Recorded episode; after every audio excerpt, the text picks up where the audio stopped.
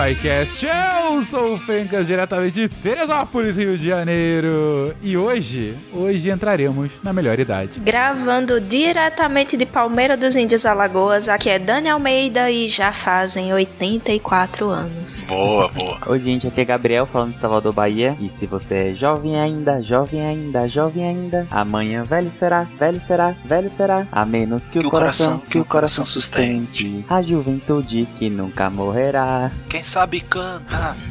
É, de Aracatuba, São Paulo, aqui é Guilherme Ozaki. E se você tá meio desanimado com o futuro, acho que é melhor pular pro próximo podcast. Vem aí um cast desmotivacional, talvez. Puta, que é isso? Aqui é o Lucão de Conselheiro Lafayette, Minas Gerais. E como dizia o filósofo contemporâneo Mussum, velha é seu passado. Diga as passas, Catarina, aqui é Marcelo Guaxinim. Roubaram a minha música do Chaves, não sei o que faço agora. Nossa, Eu achei que você tinha, tipo, esquecido, Fura a sabe? bola deles, guacha. Fura a bola deles quando cai no seu quintal. Diga as passas, Catarina, aqui é Marcelo Guaxinim. E eu esqueci a entrada, a idade, gente, desculpa.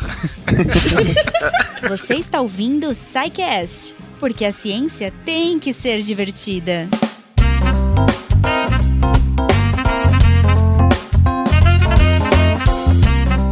Queridões, voltamos a uma das séries que eu mais gosto aqui do SciCast. Na verdade, vamos encerrar essa série finalmente hoje. A gente já lidou bom, com todas as fases da vida humana, né? A gente já falou. O primeiro a gente pode colocar como o do amor, né? Amor e paixão. É, falamos sobre o sexo, falamos sobre a gravidez e seus vários estágios, falamos sobre o nascimento, sobre os primeiros anos da vida de um bebê, sobre a infância, a primeira e a segunda infância, sobre a adolescência, depois a vida adulta e finalmente chegamos agora à velhice, chegamos aos idosos. E aí eu começo justamente fazendo a provocação, porque o tempo todo aqui nesses episódios a gente tem é, é, se focado muito naquela velha frase de colégio, né? Que todo ser vivo nasce, cresce, se reproduz e morre. Mas onde é que entra a velhice aí, gente? É, é- é entre esse se reproduz e morre? Qual é até a função biológica da velhice? O que, que acontece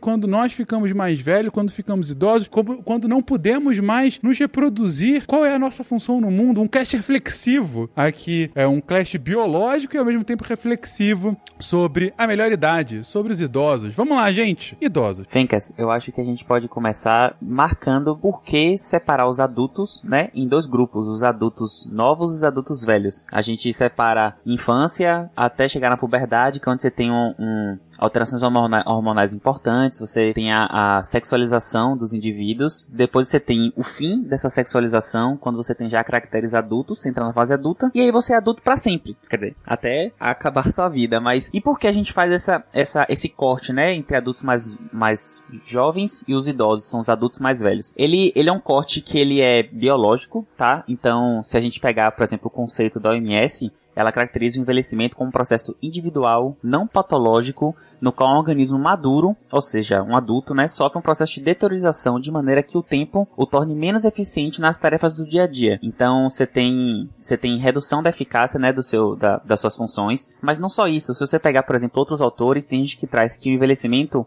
é um fenômeno heterogêneo, individual, influenciado pelos aspectos culturais, eh, estruturais, de etnia, classe social e gênero. É um aspecto, é um, é um fenômeno dinâmico, progressivo e irreversível, ligado intimamente a fatores biológicos, psíquicos e sociais. Então, por que a gente separa os idosos, né, o envelhecimento, um, um, os adultos a partir de 60 anos, se a gente for levar, por exemplo, o que o Brasil traz na Lei 10.741, que é sobre o Estatuto do Idoso? A gente tem é, um corte dos adultos quando você começa a ter uma deterioração da função orgânica. Então, você começa a ter uma perda de reserva funcional, é, seus, os órgãos já não funcionam tão bem, isso por conta de alterações celulares, né, que está acontecendo ali, intracelulares. E além disso, essa deteriorização orgânica, ela é acompanhada de processos psíquicos sociais do indivíduo mesmo, né, inserido num contexto social e cultural que ele faz parte. Ou seja, a definição dessa categoria é mais do que tão somente uma diferenciação biológica, como a gente já havia comentado dentre as outras fases, mas também tem muito a ver com aspectos sociais sobre o que que a gente começa a considerar como velhice. Isso. É, inclusive, existem discussões hoje em dia na, na, na geriatria, né, na gerontologia, no estudo do envelhecimento humano, sobre inclusive o, o valor de corte para idoso, por exemplo, no Brasil. É, tem até uma matéria que virou meme uma época, né, que assim, morre uma idosa de 40 e poucos anos, uma matéria lá do, do início do século 20. Porque o que está acontecendo com o envelhecimento da população é que não é só um processo de envelhecimento orgânico que está definindo. Se a gente tem, a gente está tendo uma, um alagamento da, da pirâmide, né, na, na parte superior, uma população cada vez mais velha, já não faz tanto sentido você fazer aquele corte em 60 anos. Muitas pessoas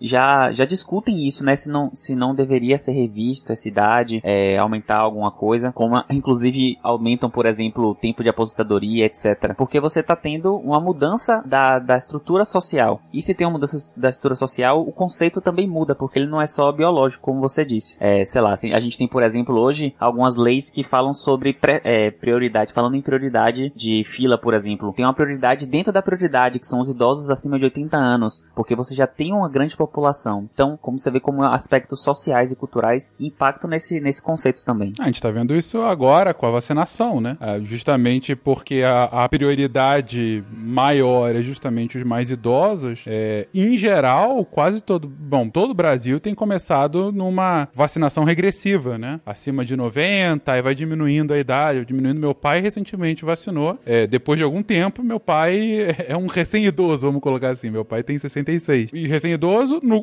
corte atual brasileiro, né? Que é a partir de 65. É, mas é, eu acho que essa, essa boa lembrança que você trouxe dessa matéria, né? Idosa de 40 e poucos anos, né? Isso. É, é, que é uma outra realidade, né? De fato. Você. É tanto por uma diferenciação de expectativa de vida, quanto de, de potencial de trabalho, né? E de fato, de expectativa de vida do, do ponto de vista de longevidade, né? O, o, indicador em si, expectativa também do que eu vou fazer, né? É, é nessa idade. Como isso altera ao longo das últimas décadas. E também, né, Fencas, até uma questão da diferenciação da história de vida. Porque pessoas com 66, 60, 70 anos, né? A, gente tem idosos, às vezes, da mesma faixa etária, mas com comprometimentos muito diferentes, com histórias de vida muito diferentes. Então, até uma dificuldade que a gente tem na pesquisa é, por exemplo, né, falando um pouquinho da minha área aqui, da educação física. Quando eu leio lá um estudo, ah, foram 30 idosos, tá, mas como é que era esse corte de idade? Poxa, eu tenho uma média de 70 anos, tá, mas eu tenho um de 90, tenho um de 65, sabe? Então, assim, apesar de a gente fazer esse segundo corte, né, da, da idade adulta para terceira idade, a melhor idade, dentro da, da categoria ali, idosos, a gente ainda tem uma diferenciação muito grande entre os indivíduos, às vezes até da mesma idade, né? Então, é, é um conceito que, a princípio, né, parece que já está resolvido pra gente, né? Mas como o Gabriel falou, é, aumenta a expectativa de vida, o alargamento do, da parte de cima da pirâmide, a gente vai precisar rever isso em algum momento, né? Ou em alguns momentos. Porque a gente tem uma população hoje que vive mais. Tanto que a gente vê um crescimento populacional hoje muito em função do menor número de mortes do que do aumento do número de nascimentos. Né? Hoje a gente está aí com quase 8 bilhões de pessoas, né? 7 e alguma coisa, né? E a tendência é que até 2100 a gente esteja chegando em 10.9, 11 bilhões. Então, é, esse aumento, né, que aí vai dar mais ou menos uns 3, uns 3 bilhões, 1 milhão e meio, né, 1 bilhão e meio já vão ser de pessoas com mais de 60 anos. Então, assim, a gente está vivendo cada vez mais tempo, né, por N motivos, né, evolução da medicina, evolução, né, de medicamentos, é, facilidades, né, que as cidades hoje proporcionam, ou não, né, a gente, infelizmente, ainda tem muitas é, limitações, né, de, de locomoção, de, de, e até que a gente vai tratar mais adiante, né, mas só adiantando, a questão da, da redução da atividade desses idosos, né, por N outros motivos. Então,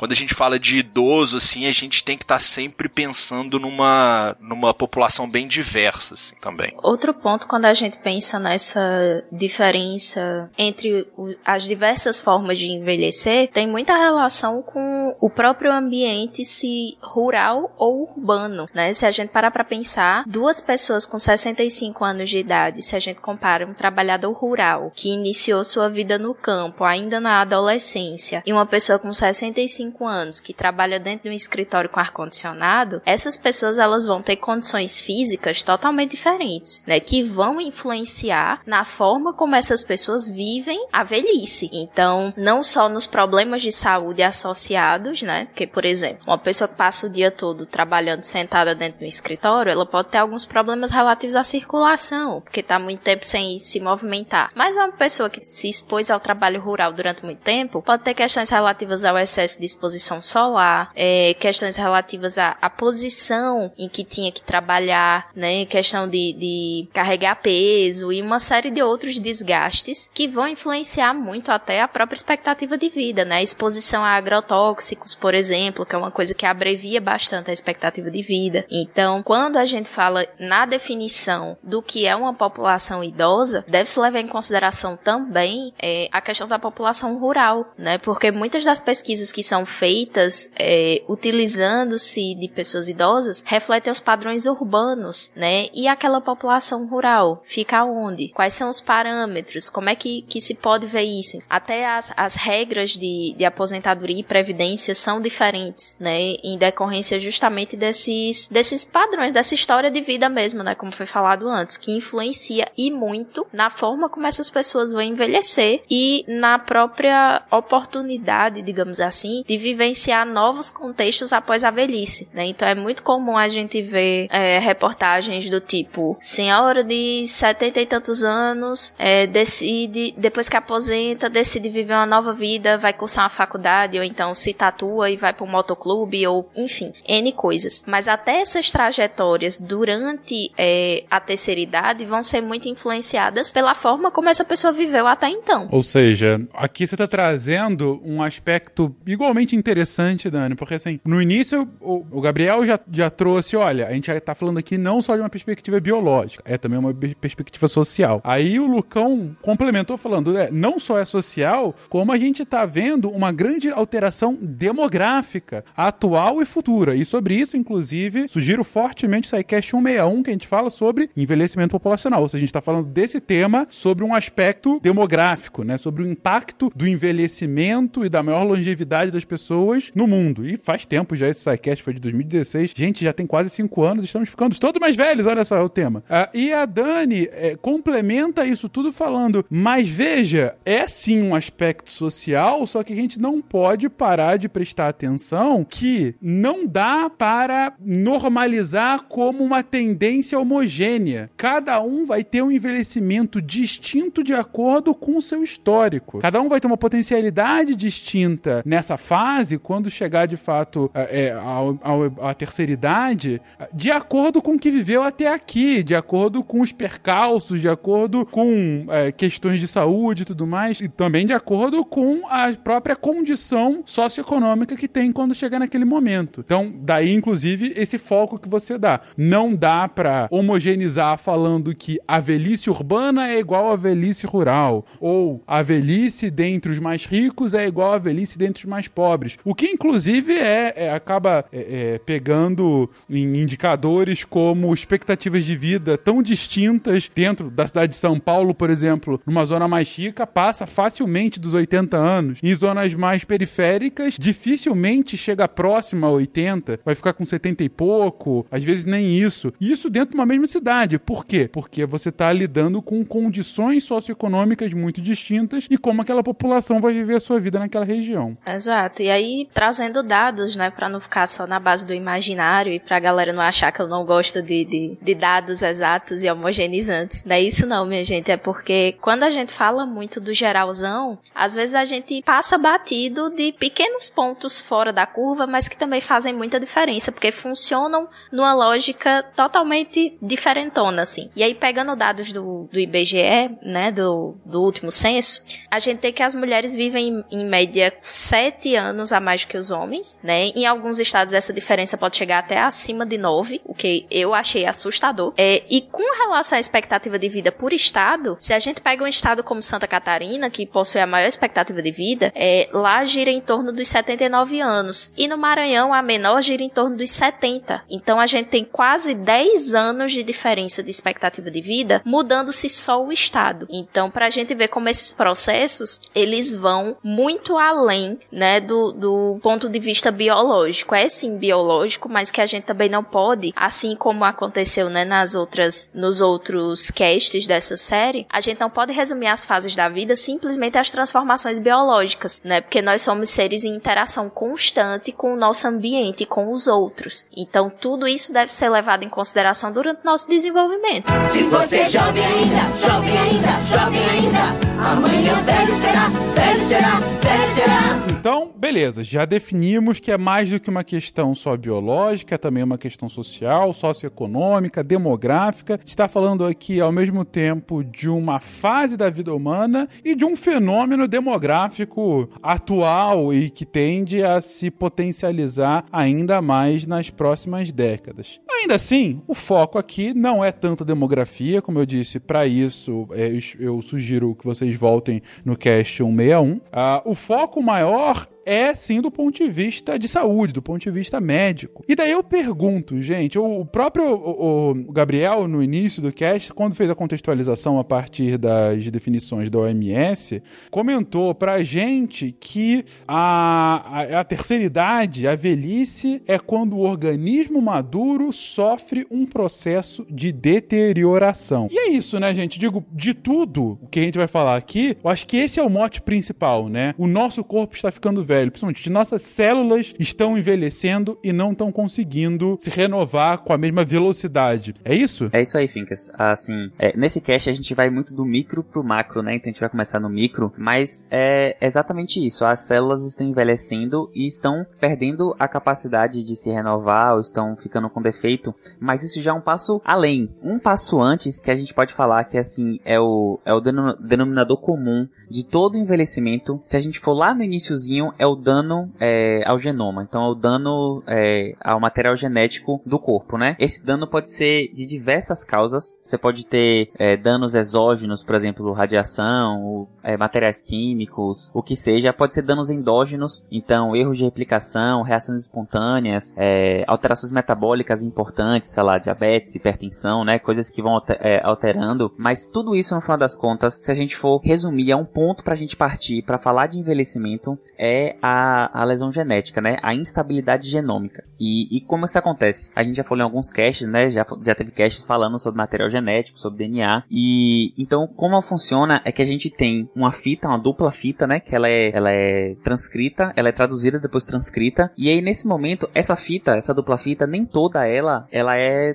totalmente é, transcrita. Não, nem toda a parte lá do genoma, da, do ATCG, você transcreve em RNA. Existem partes que transcreve e partes que não, né? Que são os introns e exons. E aí, é, essa, essa fita, esse material genético, ele vai sofrendo lesões ao longo do tempo. E aí, se a gente for começar pelos mais simples, né? É, que eu falei, é os, os danos endógenos e exógenos, você vai, vai fazendo erros de replicação é, desse, desse, desse genoma. Então você pode ter, por exemplo, a troca de uma base por outro tipo, é, você pode ter uma deleção de uma base, você pode ter erro de leitura, você, você tem uma deleção da base e começa a ler de outro ponto. Você pode ter aquele match, né, de CTGA é, errado, você pode ter ligações equivocadas e tudo isso, no final das contas, quem está no micro, no macro, vai ser ao envelhecimento celular que vai levar a uma, uma redução da capacidade do te tecidual, que leva a uma perda orgânica, né, de órgãos, que leva ao envelhecimento que a gente enxerga, que a gente olha mesmo macroscópio. Então, lesões genéticas são o que causam, no final das contas, o envelhecimento. Claro que existem outras coisas, né? Você pode ter uma lesão direta, não só sendo genética, você pode ter uma apoptose, você pode ter o câncer, por exemplo, que também é de origem genética na maioria das vezes, mas pode ter outros tipos de, de, de distúrbios. É, e além das lesões diretas no genoma, né, da parte que replica, que não replica por agentes, outra coisa importante é o telômero telômero, que talvez muitos já, já tenham ouvido falar do telômero, tem a ver com, com envelhecimento. Já falamos muito disso aqui. exatamente. E o telômero é aquela parte final do cromossomo, né? Ela é a parte do, do, do, cromossomo que não transcreve, ela fica no finalzinho e ela é bastante suscetível a lesões por envelhecimento. O que acontece é que quando você tem a fita do DNA, ela é dupla, ela é dupla, né? Ela você primeiro tem uma DNA polimerase que ela abre essa fita e cada lado da fita vai replicar. E depois ela precisa fechar de novo a fita. E a parte que fecha, a que abre e fecha especificamente o, o telômero é a telomerase. É, uma, é uma, uma, uma proteína específica que nem toda célula expressa ela. Então o que acontece é que sempre que você replica seu DNA, você acaba perdendo um pouquinho do telômero porque você não consegue fazer a replicação dele perfeitamente. Então aquele telômero que quando você nasce é muito grande, ele vai diminuindo. E alguns modelos animais que com modificações genéticas já estabeleceram uma, uma causalidade entre perda de telômero e senescência celular, né? Envelhecimento é, celular. E, por exemplo, em camundongos, o prolongamento ou redução do telômero causou aumento ou redução da duração da vida. Então existe uma relação direta entre envelhecimento é, orgânico com envelhecimento celular com a deterioração do telômero. Ou seja, o telômetro é a nossa verdadeira linha da vida, né? Não tá no, na palma da nossa mão, né? Como aquelas pessoas falam, não, deixa eu ver qual é o tamanho da sua vida. Vocês já viram isso, né? Sim, já, sim. já.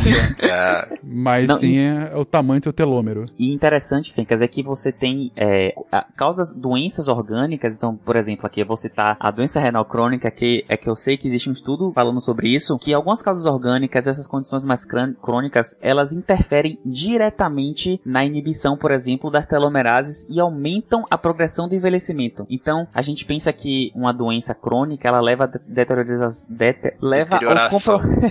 leva ao comprometimento só no macro, né? Então, poxa, a pessoa tem uma, uma insuficiência cardíaca, ela vai ter um problema no coração e aquilo ali é só. Mas não. É, no caso da doença renal crônica, que você tem já o estudo do- de alguns genes específicos, gera uma inibição nesses genes que aumentam a velocidade de comprometimento do telômero. Não vou usar mais aquela palavra com D. Então, é, então não é só é, o micro com o micro. Doenças macroscópicas, entre aspas, vamos falar assim, elas também afetam a genética e aumentam a, a, a velocidade do envelhecimento. Caraca, quer dizer então que é, tem alguns tipos de doenças crônicas que além de te encher o saco e eventualmente te dar problemas maiores, pode diminuir a sua expectativa de vida. Isso. E a gente, assim, é, diminuir a expectativa de vida, você poderia até pensar de uma maneira lógica. Ela tá gerando uma disfunção orgânica, aumenta, enfim. Mas ela não só, ela, ela não causa só por isso. Ela causa envelhecimento. Inclusive, na medicina, a gente até usa um termo de idade compatível. Geralmente, você pega um paciente que ele é mais crônico, ele tem uma idade é, fisiológica. Quando você olha pra ele, ele não tem uma idade compatível com a real. Porque ele tem realmente um processo de envelhecimento mais acelerado, é, esperado, entre mil aspas, para aquela idade ou aquela, aquela, aquele intervalo de idade. E e aí o, o cientista maluco que habita em mim pergunta: há alguma forma da gente produzir sinteticamente ou aumentar o nosso telômero? Ó, que eu saiba, ainda não, pelo menos em modelos em vivo, não deve ter, mas é, é muito estudado, não, não ativamente é, o aumento do telômero, mas do mesmo jeito que eu falei dessas, desses genes, né, dessa inibição de telomerases, estudam jeitos de ativar telomerases e fazer uma replicação é, genômica mais efetiva, que você reduza a perda de telômeros ao longo da vida. Entendi. Então, quem sabe a gente seja um dos caminhos aí para aumentar a, a expectativa de vida. Você quer dizer que tem pesquisa de poupança de telômeros, é isso mesmo? É isso aí. Poupança de telômero. isso. Perfeito, é isso mesmo. gente, tô passada. Se você é jovem ainda, jovem ainda, jovem ainda, amanhã velho será, velho será.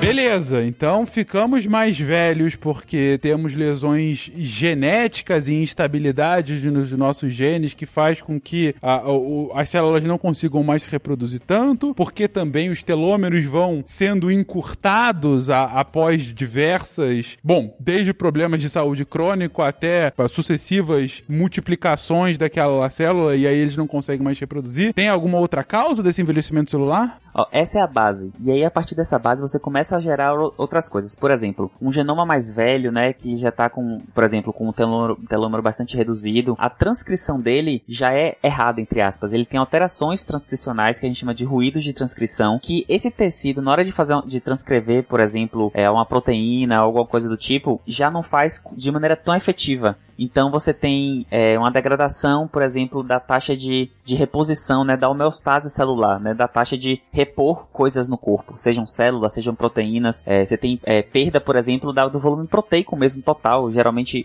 os idosos eles tendem a sarcopenia que a gente chama aqui. A gente vai falar mais na frente. Eles tendem a ter uma redução da, da quantidade de proteínas totais que leva diretamente, por exemplo, a uma redução da quantidade de músculos no corpo. Então você tem já uma alteração direta da, dessa transcrição mais mais errada, com ruído de transcrição, gerando já uma alteração direta, que é a redução da proteína no corpo, que gera, por exemplo, a fraqueza, né? A sarcopenia. É, e assim, outras coisas podem acontecer. Então, além de você ter, você ter essa perda, né, da, da de proteína, a gente chama de perda da, da proteostase, na verdade, né? Que você tem um mau, um mau funcionamento da homeostase proteica. Você tem uma alteração não só da, da produção, como do controle de qualidade. Então, o sistema proteolítico, né? Lise tem a ver com quebra. Então, o sistema de autofagia lisossomal, sistemas endógenos do corpo que fazem, por exemplo, é, fagocitam proteínas que não estão boas ou que estão erradas, elas também perdem a capacidade de fazer isso. Então, você não só tem uma redução da quantidade de proteínas, como você tem uma perda do controle de qualidade dessas proteínas. E aí, proteínas que, que estejam, por exemplo, uma conformação diferente, elas não vão fazer a função adequada e podem gerar, por exemplo, aumento da inflamação, é, podem gerar é, perda da, da resposta imune. Diversas coisas podem gerar por conta desse dobramento, né, dessa proteína mal feita, entre aspas. Ou seja, a partir do momento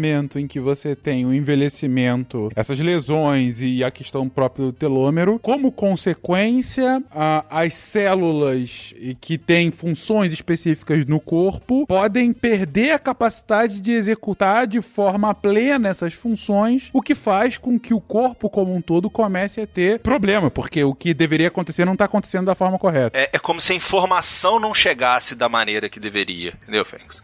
É, é porque, assim, a gente tem, né, o, o, nosso DNA sendo replicado, transcrito o tempo todo, né, desde lá do início da, do feto até né, o, o final da vida. E esses processos todos que o Gabriel tá colocando são processos que é, vão acarretar, né, vão culminar na perda de, da qualidade da informação. Então, ah, poxa, quer dizer que a gente não dobra proteínas erradas durante a adolescência? Não, dobra, só que é uma quantidade muito menor e isso tem um, um impacto, né, muito menor nessa idade. Só que à medida que isso vai começando a ficar cada vez mais comum, a gente vai tendo problemas de informação que é passada para frente, né? E aí a, essa é, essa piora da informação vai piorando as funções, né? Vai piorando as formas, né? A, a questão de células pode provocar, né, disfunções, disfunções funcionais, não ficou muito bonito, né? Mas acarretar problemas funcionais em, em células de órgãos alvos e isso vai comprometer a função, né, daquele órgão, né? O, igual o Gabriel citou aí a, a, a doença renal crônica e mais. Né? Então, acho que, assim, tentando dar uma resumida nisso tudo, é, o que a gente está colocando aqui é como que a nossa capacidade de propagar informação boa, né, a partir do DNA, ela vai sendo cada vez mais diminuída ao longo da vida.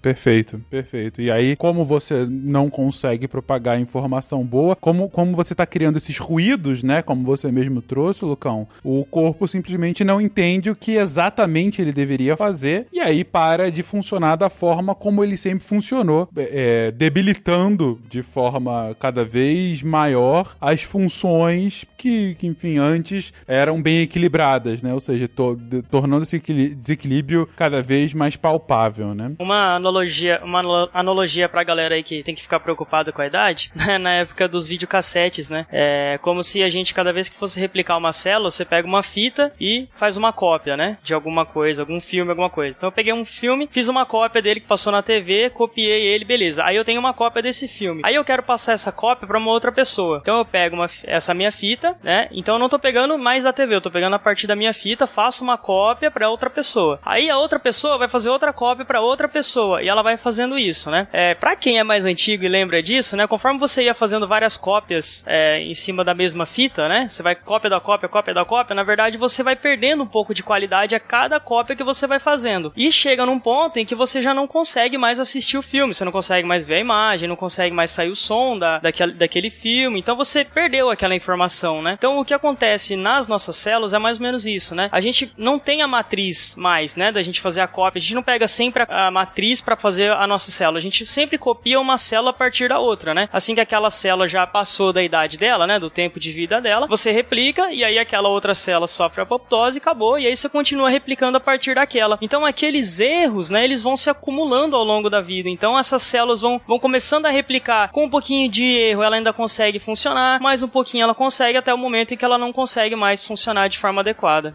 Eu acho simbólico chamar um videocassete pra explicar num programa sobre idoso. Mas é, é bom lembrar, é, quem é jovem adulto pode ser a cópia da cópia, o xerox do xerox. Quando você pega uma folha que é cópia e tira a cópia dela, e outra pessoa tira a cópia dela, e outra pessoa tira a cópia dela. Isso era muito comum na faculdade há uns 20 anos atrás. E pro jovem, jovem de verdade, é Instagram. Se tu ficar post, se tu postar tua foto, tirar um print dela, postar de novo, tirar um print dela, postar de novo. Eu sei que teve um cara que fez experimento, vai perdendo pouquíssima informação, mas tu perde alguma coisa. E depois de, sei lá, muitas e muitas postagens, a imagem ela vai perdendo cada vez mais cor, vai perdendo detalhe cada vez que tu reposta ela. Excelente. É, isso aí mesmo. O Guaxa atualizou pra todas as faixas etárias a analogia. Isso. Foi, foi. Ele foi. fez estratificação pra quem é grupo de risco lá da fita cassete, Sim. da Xerox. tem, tem uma versão com um episódio da Ladybug, mas eu vou esperar que daí é pro Psykids. Muito E, bom. e quem sabe a diferença do videocassete de duas e quatro cabeças é mais grupo de risco ainda. Aí ia ter que estar vacinado há algum tempo. É verdade. Mas, mas são esses, então, os movimentos de, de envelhecimento celular, gente? Ou tem ainda mais coisas acontecem pra dificultar a nossa vida? Fencas, eu acho que só pra arrematar, assim, a gente tá falando. Tudo isso aqui a gente pode resumir com os exemplos perfeitos que tanto Guilherme quanto Gacha falaram aí, que é fazendo cópia da cópia da cópia. E aí você imagina que uma dessas cópias da cópia da cópia, o corpo, como um mecanismo adaptativo, ele prolonga as cópias. Então vamos botar que ele pegava lá a, a Xerox e fazia uma Xerox do da, pra estudar cada semana. E aí ele, poxa, tá muito ruim essa qualidade aqui. Dá pra ler, mas tá muito ruim. Vamos fazer assim, ao invés de a gente fazer essa cópia a cada uma semana, vamos prolongar o tempo é, de cópia. Vamos, vamos só fazer uma cópia disso aqui a cada mês, por exemplo. Isso é um mecanismo adaptativo de você tentar evitar erros de replicação, que a, a replicação já não tá funcionando muito bem, como a gente já discutiu, né? Por todos aqueles processos de intervenções no genoma. E você tem uma senescência celular direta. A célula fica envelhecida. Ela vive por mais tempo por um mecanismo compensatório que a longo prazo se torna deletério. E aí, é, essa célula fica envelhecida, não, porque eu já, já fiz tanta cópia desse fita cassete que eu não tô conseguindo mais enxergar nada. Vou ficar com essa aqui. E aí você fica com aquela cópia mesmo ruim por mais tempo para evitar fazer outra cópia e estragar mais ainda. Só que esse processo de ficar mais tempo também causa dano é, e também causa um envelhecimento celular. Certo, então. O grande problema, então, é da pirataria. É a cópia Exato. mal feita. É basicamente isso. Tá ótimo, então. Ou das fake news, a a informação ruim que chega lá na frente. Pô, olha só, pirataria e fake news destruindo a nossa vida. Essa é a nossa realidade.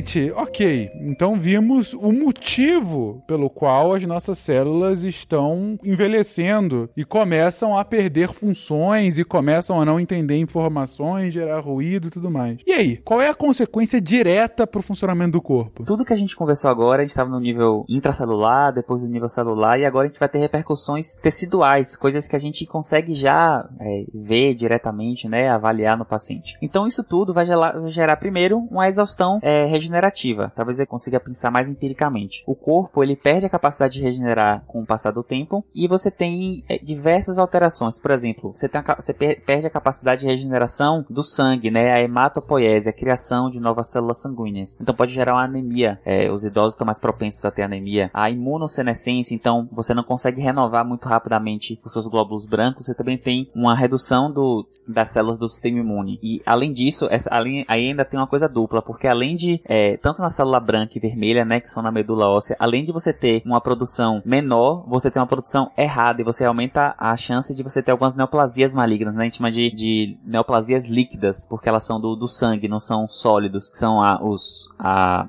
os mielomas, os linfomas, as leucemias crônicas, todas essas podem acontecer por conta dessa perda regenerativa. E aí, outra perda importante que a gente tem, né, que a gente até comentou já, é, de regeneração, são as das fibras musculares e da ostogênese, né, que é a criação de novos ossos. Então você tem uma redução da força muscular do, do da pessoa de maneira geral. É, ah, quer dizer que todo idoso é fraco? Não. E aí a gente entra naquilo da questão social, né? Cada um tem uma parte de um, de um, de um ponto e tem uma capacidade diferente. Mas você tem, na média, uma redução das fibras musculares que gera uma fraqueza e uma redução também da densidade óssea. Esses dois componentes juntos geram a instabilidade é, postural no idoso. É, tende, tende a ter uma fraqueza muscular, uma, uma, uma dificuldade para andar. E isso gera, por exemplo, as quedas, que todo mundo sabe que é um grande problema na, na, nas pessoas mais velhas, porque eles não têm a, não têm a regeneração, então eles têm uma fibra muscular mais fraca, às vezes tem anemia que dá tontura, tem os ossos mais fracos, e aí cai, e aí o, o osso de um jovem que não quebraria acaba quebrando porque não tem, não tem uma densidade óssea adequada. Então você vê que juntando tudo para dar um, uma coisa que é super comum na, na sociedade, que é a, a queda em idoso com fratura, principalmente fratura de, de bacia, né, de fêmur, tá muito associado aí a, o idoso ficar camado e tudo isso. Então essas três coisas aí juntando para é, a fibra muscular e os ossos e a, a parte sanguínea juntando as três coisas com falta de regeneração, levando a uma coisa única que é a queda, que a gente vê que é muito comum. E, enfim, tem outras alterações é, diversas que a gente tem. Então você tem uma redução da capacidade proliferativa de células progenitoras de maneira geral. Então, células progenitoras, a gente pode falar, por exemplo, de testículo. É, os testículos, eles, eles têm uma redução da capacidade de produção de espermatozoide. É, os ovários já começam a entrar, e aí, quando chega na, na, no, na, na idade de 60 anos, a maioria das mulheres já tem já uma, uma já entrou na menopausa e não tem mais produção ovariana porque teve uma falência, acabou realmente a parte de replicação e não tem mais essa proliferação é, por exaustão celular e por falta mesmo de substrato acaba as células e essas células proliferativas elas são reduzidas no total. Então, é, em todos os órgãos você tem uma redução da capacidade de regeneração naqueles que regeneram. Então, o fígado que tem uma capacidade de regeneração muito grande, é, ele perde um pouquinho essa capacidade, então fica mais suscetível a lesões. É, o coração também ele fica mais suscetível a remodelamento cardíaco, então alterações anatômicas do coração por diversas doenças, hipertensão, diabetes, que o corpo até tentava conseguir manter, e aí na, na fase idosa ele tem perda dessa regulação e tem a, alterações mais proeminentes. E isso acontece de geral, em geral no corpo todo, nessa exaustão é, regenerativa. Essa alteração na regeneração, ela interfere até é, quando a gente vai fazer o tratamento, né? Então o paciente que ficou muito tempo acamado, tal, você precisa fazer um exercício para que ele recupere a boa parte da sua massa muscular, mas é, o profissional que vai atender esse tipo de paciente, ele tem que ter em mente também que o processo de regeneração muscular dele, o processo de hipertrofia muscular dele também leva mais tempo para acontecer. Então, o ciclo que normalmente, né, numa pessoa jovem, você espera 24, 48 horas para dar um novo estímulo naquela mesma é, musculatura, você precisa esperar um pouco mais. E aí, quanto mais, né? Aí depende do seu feeling, né? Depende de você chegar pro seu paciente, entender quanto que ele tá de dor, o quanto que ele aguenta, o quanto que é, é o sistema dele, né? O organismo dele que não está aguentando. Ou porque às vezes também pode ser a pessoa não querendo fazer exercício também, né? Mas é importante a gente sempre lembrar que não é uma pessoa como um, alguém que tem 18 anos, né? A gente não, não pode tratar da mesma forma. Então, o tempo de qualquer coisa que aconteça nesse indivíduo, né? Qualquer interferência, qualquer intercorrência que aconteça na vida dele ou no nosso tratamento, é, o tempo para recuperação vai ser maior, no geral, né? Para todas as coisas. Ou seja, o que vocês estão descrevendo é o cenário perfeito do vai dar ruim, né? Você tem menos chance de ficar. Você perde estabilidade, você perde capacidade de regeneração, você perde a própria rigidez do seu corpo. Ou seja, você está muito mais suscetível a pequenas coisas que décadas antes você tiraria de letra. É por isso que a queda passa a ser um grande problema, né? A gente às vezes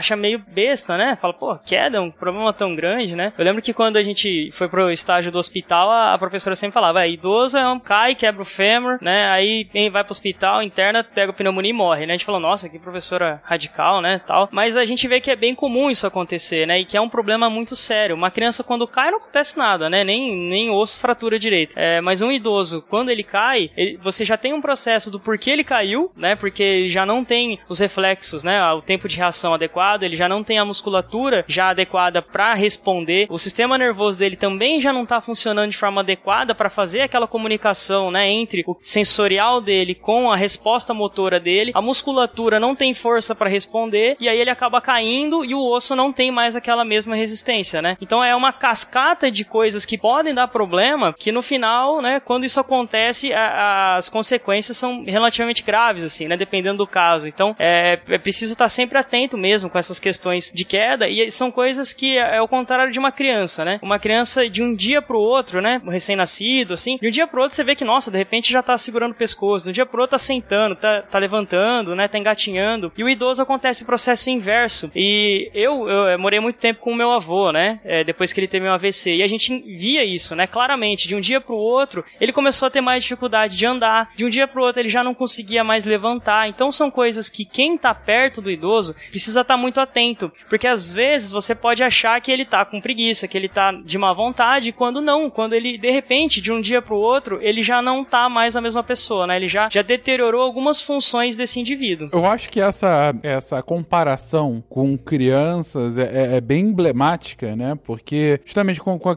a questão de queda em específico. Porque, caramba, você vê qualquer criança brincando o tempo todo, ó, aprendendo a andar que seja, a quantidade de vezes que se cai, e você tem toda uma preparação do corpo justamente para aguentar isso, né? Sabendo que vai cair, o corpo, é, é, ele fica mais mole, ele é mais rechonchudo justamente pro quando a queda e tudo mais. E o idoso é o completo é, é contrário, né? A gente tá com, com o foco de fato de que uma simples queda já é algo bem complexo para se lidar e, enfim, todas as consequências que advêm dessa queda. Complicado, complicado. Ao mesmo tempo que assim a gente vê essa diferença grande do idoso para criança, né? A gente tem também uma, uma, uma característica que ela meio que, que volta, assim. Se você reparar, é, a marcha do idoso, ela tende a começar a ser, é, a voltar a ser aquela marcha de pinguinzinho, sabe? Que vai andando meio de ladinho, assim, que é quando a gente tá começando a aprender a andar. Se você vê uma criança tá começando a andar e o avô for um pouco mais velho, tiver algum comprometimento já, né, dessa parte funcional, você vai ver que os dois vão andar meio que balançando, sabe? Tipo um, um andarzinho de, de pinguim. Porque a gente passa, ao invés de, né, dar o passo cada vez mais vertical, né, como a gente passa, a, esse idoso, ele passa a ter uma, um desequilíbrio, uma insegurança, ou pode vir a desenvolver também algumas questões de labirintite, de, de perda de, né, da, dessa, desse equilíbrio, né, propriamente dito. Então, a gente afasta mais a base da caminhada e ao invés de andar aquele passo reto e firme para frente, esse passo começa a ser um pouco mais lateral também, né, essa marcha mais lateralizada, assim. Então, eu acho legal que tanto na, no início da vida quanto no final a gente acaba tendo uma a tendência de, de marchar de forma similar. O idoso é quando você volta a ter a marcha do pinguinzinho. Lucão Pinguinzinho. 2021. Que beleza. Anota aí. Que delícia. Cuidado pra não passar um vento e você ficar com o rosto paralisado. Falando justamente dessa comparação entre crianças e e idosos, isso me lembra muito uma, uma prosa do, do Veríssimo, em que ele faz justamente a- essa comparação, mas do ponto de vista do que se lê. Porque enquanto você é criança, você está aprendendo a ler, você tem aquelas letras grandes, garrafais, para você ver como é que é de fato, a- a- como se escreve, né? E aí ao longo do tempo vai diminuindo essa letra, vai diminuindo o que você vai lendo, livros e tudo mais. E aí chega, né, pro, pros idosos, são aquelas letras de bula de remédio, que é minúscula, e ele tem que fazer todo um esforço para ler. Quando que a capacidade para você ler aquilo deveria ser inversamente proporcional, né? Quando você é idoso, você não consegue mais enxergar na- naquele, eh, daquele tamanho. Você deveria ter a, a letra do tamanho daquela de criança e tal. E aí ele faz essa brincadeira. Mas essa, essa brincadeira dele tem a ver justamente com essas perdas de função. No caso ah, da visão, né? Que é, é justamente quando chega numa idade mais avançada, quem nunca precisou óculos, usar óculos, por exemplo, tem que começar a usar porque não tá mais com a visão mais tão, tão aguçada como era há pouco tempo. E vai muito nessa direção, né, gente? Isso, é, é isso aí mesmo, Fencas. É, é, é interessante como, por caminhos diferentes, acabam precisando das mesmas coisas que precisavam no, como criança, né? É, e s- só pra, assim, tem uma tabelona aqui, eu vou passar assim rapidinho nela, falando de alterações, alterações diversas que a gente tem no, no idoso, né? Que a gente encontra. E é, é bem interessante como muitas delas, elas acabam, acabam se, se, se representando ou acabam aparecendo como coisas às vezes opostas. Vou dar aqui um exemplo, tá? A gente tem, é, no geral, o idoso, ele tem, ele acumula mais gordura no corpo. Ele tem uma proporção de gordura corporal maior. Isso tanto por substituição de músculo, né, de, de de massa magra, quanto de, de, de osso mesmo, de, de perda de osso, deposição de gordura. E a redução da água corporal, né? Porque água e gordura não, não se combinam. E isso pode gerar tanto obesidade, né? Pelo aumento de gordura corporal, como anorexia. Porque você tem, ao mesmo tempo que você tem essa obesidade, você tem, você tem é, esse aumento de gordura, você tem uma perda de massa muscular importante. Então você pode gerar tanto um quanto o outro de um mesmo problema. E é comum você ter é, no idoso essa, essa dicotomia, né? Porque a alteração a gente sempre pensa para baixo, mas nem sempre. Ela pode gerar uma alteração tanto para cima quanto para baixo é, do quadro de base inicial dele seguindo assim rapidamente, a gente pode falar da alterações de, de, de, sentidos, de visão e audição. Então, na visão você tem uma, uma da, da, da, da, do cristalino, por exemplo, que é a, que é a catarata, você tem redução da, da. Você tem uma presbiopia, né? Que é a vista cansada aqui. Nem precisa ser tão idoso. A partir dos 40 anos, você já começa a notar. Perceba quem tem familiar aí perto dos 40, que ele começa a distanciar as coisas do olho para começar a ler. Isso é um sinal clássico de presbiopia, que é uma perda da acomodação da lente ocular do, do olho. Na audição, você tem uma, uma redução da acuidade auditiva, que ela começa em sons de alta frequência, né? Aqueles sons bem, bem agudos e vai progredindo até a mais graves. E isso pode gerar diversos problemas, assim. Por exemplo, o idoso que ele, ele pode ter uma redução da sua independência. Se ele dirige, por exemplo, já não consegue mais dirigir. Se ele tá sozinho em casa, ele não consegue mais ouvir alguma coisa, algum, algum problema, algum barulho, ele não pode mais ficar sozinho em casa. Então são pequenas alterações que geram um grande impacto social é, na vida do idoso. Talvez a, a, uma das maiores alterações que a gente tem são alterações endócrinas. Você tem uma, uma redução da testosterona, você tem uma redução da absorção de vitamina D que vai gerar as as alterações ósseas todas. É, você tem uma redução dos hormônios tireoidianos. Você tem um, tudo isso no final das contas vai gerar uma, uma fraqueza, tanto a, a absorção de vitamina D quanto a testosterona vai gerar uma fraqueza óssea, uma osteopenia que a gente chama, e a redução dos hormônios tireoidianos vai levar ao hipotireoidismo, que por si só é uma doença que vai, se você fosse, citar tudo que hipotireoidismo, hipotireoidismo pode causar, você vai ficar aqui 5 horas. Ele pode causar até insuficiência cardíaca, assim, em graus gravíssimos, só por conta disso. Então você tem diversas alterações só por conta da alteração da, da, da tireoide. No respiratório, é, os idosos o, o pulmão do idoso ele tem uma redução da elasticidade pulmonar. O que quer dizer isso? Ele é mais difícil de expandir. Então, o idoso que ele já tem uma capacidade, uma fraqueza muscular, ele já não consegue fazer uma expansão torácica é, tão grande para ventilar esse pulmão e para fazer troca de oxigênio. Então acaba que o fôlego dele, né, entre aspas, também fica reduzido. Então você começa a ter alterações com falta de ar, e ele fica mais suscetível a alterações quando pega uma, uma infecção pulmonar. Pegou uma pneumonia, por exemplo, é a reserva funcional, que foi um termo que eu usei lá no início, dele é reduzida. A reserva funcional é um termo que a gente usa para é, aquilo que a gente tem a mais no nosso corpo. Todo, no, todo nosso, todos os nossos órgãos, eles funcionam com a reserva funcional. O nosso rim, se você tirar um rim, você continua vivo. Até um pulmão, se você tirar, você continua vivo. O fígado, você consegue funcionar, viver só com um terço. Então, é, o,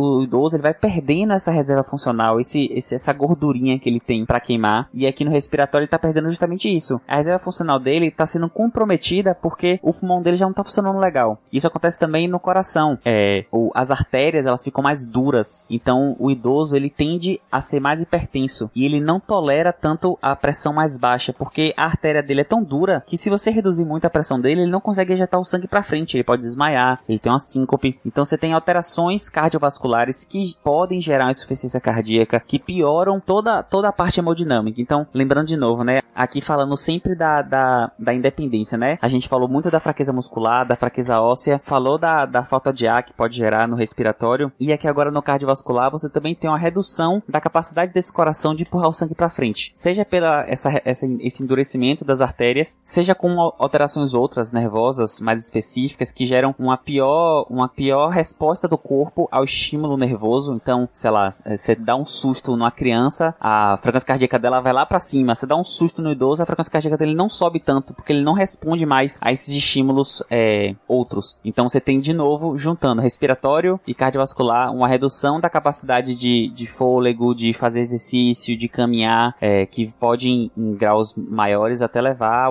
a ficar acamado. Dito isso, gente, não assuste idoso. Fica o registro. O SciCast não apoia. É importante, não assuste idoso. Não façam esse teste, por favor. e essas alterações seguem. Então, gasto intestinal, renal, você tem uma redução da função renal, é, a motilidade do, do, do intestino fica reduzida. Então, você tem diversas alterações que, no final das contas, são reduções da capacidade total. É, talvez a mais importante delas, a gente falou do músculo que a gente não citou ainda, né? Além da músculo esquelética, que é uma muito importante, seja do, do sistema nervoso. É, o idoso ele tem atrofia cerebral naturalmente. Então, se você fizer uma tomografia no idoso, o cérebro dele é mais atrofiado, tem mais espaços é, livres do que de, um, de um cérebro de uma pessoa mais jovem. E isso não estou falando exatamente de Alzheimer nem nada disso, mas outras alterações que, que podem acontecer lá, como redução da, da síntese de dopamina, redução de reflexos, redução de outros, de outros neurotransmissores, pode, ger, pode gerar uma alteração de marcha, por exemplo, né, que Lucão falou da marcha com a base alargada, que é uma que a gente chama de marcha cerebelar, né? Você tem uma incapacidade de conseguir coordenar bem a marcha, então você alarga a marcha que nem uma criança ou que nem um bêbado para tentar se equilibrar. Então isso acontece também por conta desse envelhecimento, dessa, dessa senilidade do sistema nervoso. Tem, além do Alzheimer, que é uma doença, né? Tem uma, uma fisiopatologia específica, você tem um esquecimento benigno. Essa atrofia cerebral gera uma, uma incapacidade benigna, ela não é progressiva no sentido de evolução rápida, ela, é, ela acontece junto com a idade, de esquecer coisas. Então, esquecer pequenos detalhes que não impactam tanto na vida do idoso. Nessa parte também do esquecer detalhes, tem muito a ver com o que você falou sobre a resposta aos estímulos ambientais. Então, muitas vezes, a memória em si não chega nem a ser registrada para ele esquecer, né? Às vezes é. ele só não prestou atenção suficiente para guardar aquilo como uma memória, Exatamente. já que ele está menos sensível às alterações ambientais, né? Então, é comum, por exemplo, é, que com o passar dos anos, né, a pessoa vai ficando mais no mundo da lua, digamos assim. E aí você fala alguma coisa e, e, e o idoso tá lá no mundinho dele, prestando atenção em outras coisas, aí de repente você pergunta o que você acabou de falar e ele não sabe te responder, né? Então, muitas vezes não é uma questão do ponto de vista da memória, né? Não somente. Existe o esquecimento benigno, né? Mas existem pontos em que ele nem registrou aquilo ali como uma memória, justamente por não estar sensível àquele estímulo ambiental, né? Por reagir de uma forma um pouquinho mais lenta aos estímulos ambientais, né? Então, de modo geral, é como se fosse entrando no, no, numa hibernação. Quando a gente bota o computador, antigamente, quando a gente botava o computador para hibernar, né? É um processo lento, gradual, né? De, de perda de algumas funções e de perda de efetividade em outras funções, mas que falando assim, parece que a gente só tá falando que só tem coisa ruim de envelhecer, né, minha gente? Mas não, tem coisa boa de envelhecer também, né? Tem, é, é um processo contínuo que, com o passar do tempo, a parte fisiológica vai se deteriorar, mas que outras partes vão se fortalecer, né? Então a parte psicológica do idoso é incrivelmente forte, tanto é que em termos de transtornos mentais, a maioria dos transtornos mentais ocorre durante a, a adolescência e juventude. Na, na, terceira idade, você só vai ter manifestação do transtorno mental em quem já apresentou algum sinal ou sintoma é, antes disso. Então é extremamente difícil você ter transtornos mentais que aparecem na, na terceira idade. Né? Então, é muito interessante você ver que, de um lado, a gente tem todo esse processo de degenerescência do corpo, mas, por outro lado, você tem todo um processo de resiliência psicológica, de uma própria visão diferente acerca dos fenômenos que vem com a experiência de vida, né? Ô, Dani, esse ponto que você traz me lembra imediatamente quando eu estava lendo, olha só a referência, né? Mas foi o que veio. Quando eu estava lendo pela primeira vez os livros de regras de Dungeons and Dragons. E aí eu estava lendo do D&D terceira edição 3.5 para ser é, específico. E aí tinha uma regra, eu não lembro se era no livro de jogador ou no livro do mestre, que falava que quando o personagem ia envelhecendo, para quem não sabe, no D&D você tem seis atributos principais, né? Sendo três atributos mais físicos, né? Que seria força, destreza e constituição, e três atributos mais, vamos colocar aqui, mentais, né? Seria inteligência, sabedoria e carisma. E a cada, é, é, digamos assim, etapa da vida que o personagem fosse passando, ele perde pontos nos atributos físicos, mas ganha nos atributos mentais. É algo similar ao que você está falando. Ao mesmo tempo, como o Gabriel está trazendo todas as questões de, de debilitação do corpo por conta do envelhecimento celular, ao mesmo tempo você tem esse fortalecimento psicológico, né? Você tem um psicológico mais forte e aí que acabava sendo transmitindo aí nessa inteligência, sabedoria e, ca e carisma. Desculpa a referência, mas eu não pude deixar de citar. Fazendo uma outra referência pop, como um contraponto ao que o Malta trouxe, cito aqui o choque de cultura e lembro vocês que tem que acabar essa história do idoso sábio. O idoso pode acumular burrice ao longo da vida também. Eu Também. ia fazer esse parêntese agora, né? Quando eu falo de, de força psicológica, minha gente, eu não tô falando que todo idoso é sábio e que toda pessoa depois que passa dos 60 vai virar o, o mestre dos magos ou o mestre Yoda, não, viu? O que eu tô dizendo é de resiliência a ponto de passar por certas situações da vida e aí vamos pensar bem, né? Você já viveu lá 60 anos. Boa parte das coisas você já viveu em algum momento e elas vão se tornar repetições de situações que você já experimentou antes. Então você já teve tempo de desenvolver um repertório comportamental para lidar com esse tipo de situação. Então, quando a gente fala de resiliência, é porque determinadas situações que você passa na terceira idade, você já vai ter um repertório comportamental pronto para lidar com essas situações. Você já vai saber de certa forma o que fazer ou o que não fazer, porque sabe o que é que deu certo e o que é que deu errado das últimas vezes. E aí por isso você vai, é, digamos assim, se afetar menos com determinadas situações, né? Então, é, a força psicológica que eu, que eu falo vem justamente disso, né? Que a experiência de vida nos proporciona repertório para responder a algumas determinadas situações. Isso não significa que a gente vai ser uma pessoa sensata ou uma pessoa que dá bons conselhos ou enfim, porque essas coisas têm muito mais a ver com caracteres de valores, né? Digamos assim, valores pessoais. E o que eu tô falando aqui não tem muita relação com valores, tem relação com experiência, né? Da mesma forma que um bebezinho, ele vai tendo contato com o ambiente, ele vai aprendendo repertórios. Uma pessoa ao longo de 60 anos de vida já teve contato com bastantes situações para desenvolver repertórios bem diferenciados para responder a, a determinadas atividades, né? E voltando ao exemplo do que o Fencas falou, né, do, do, do RPG, é bem isso, né? Você perde atributos físicos, mas você ganha em experiência, né? Você tá ganhando ali o XP. Se você é jovem ainda, jovem ainda, jovem ainda, amanhã velho será, velho será, velho será. Eu, eu li um texto uma vez que era bem interessante falando sobre a proporção do tempo ao redor da, ao longo da vida, né? Então, ele dá exemplo, por exemplo, do sofrimento de um jovem com uma alguma, algum insulto agudo na vida dele que gera sofrimento e que dura uma semana e que proporcionalmente uma semana para um jovem é muito mais tempo de vida é, do que ele já viveu, assim, de uma semana, é como se fosse uma semana sobre 20 anos, do que o idoso de 70 anos. Então, aquele momento quando ele tem 70 anos, ele já passou por tanta coisa que aquela uma semana de sofrimento é como se ela fosse diluída, entre aspas, nas vivências dele. Então, ele tem mais bagagem, como você falou aí, para poder lidar. É, é que esse texto ele, ele transforma isso numa maneira bem matemática, né, de falar de idade, tempo de vida para conseguir resiliência. Mas é bem o que você falou isso aí mesmo. E indo nessa mesma direção, Gabriel, também a- essa mesma lógica explica a diferente percepção de tempo que a gente tem ao longo da vida, né? Quando você é criança, parece que tudo passa mais devagar, porque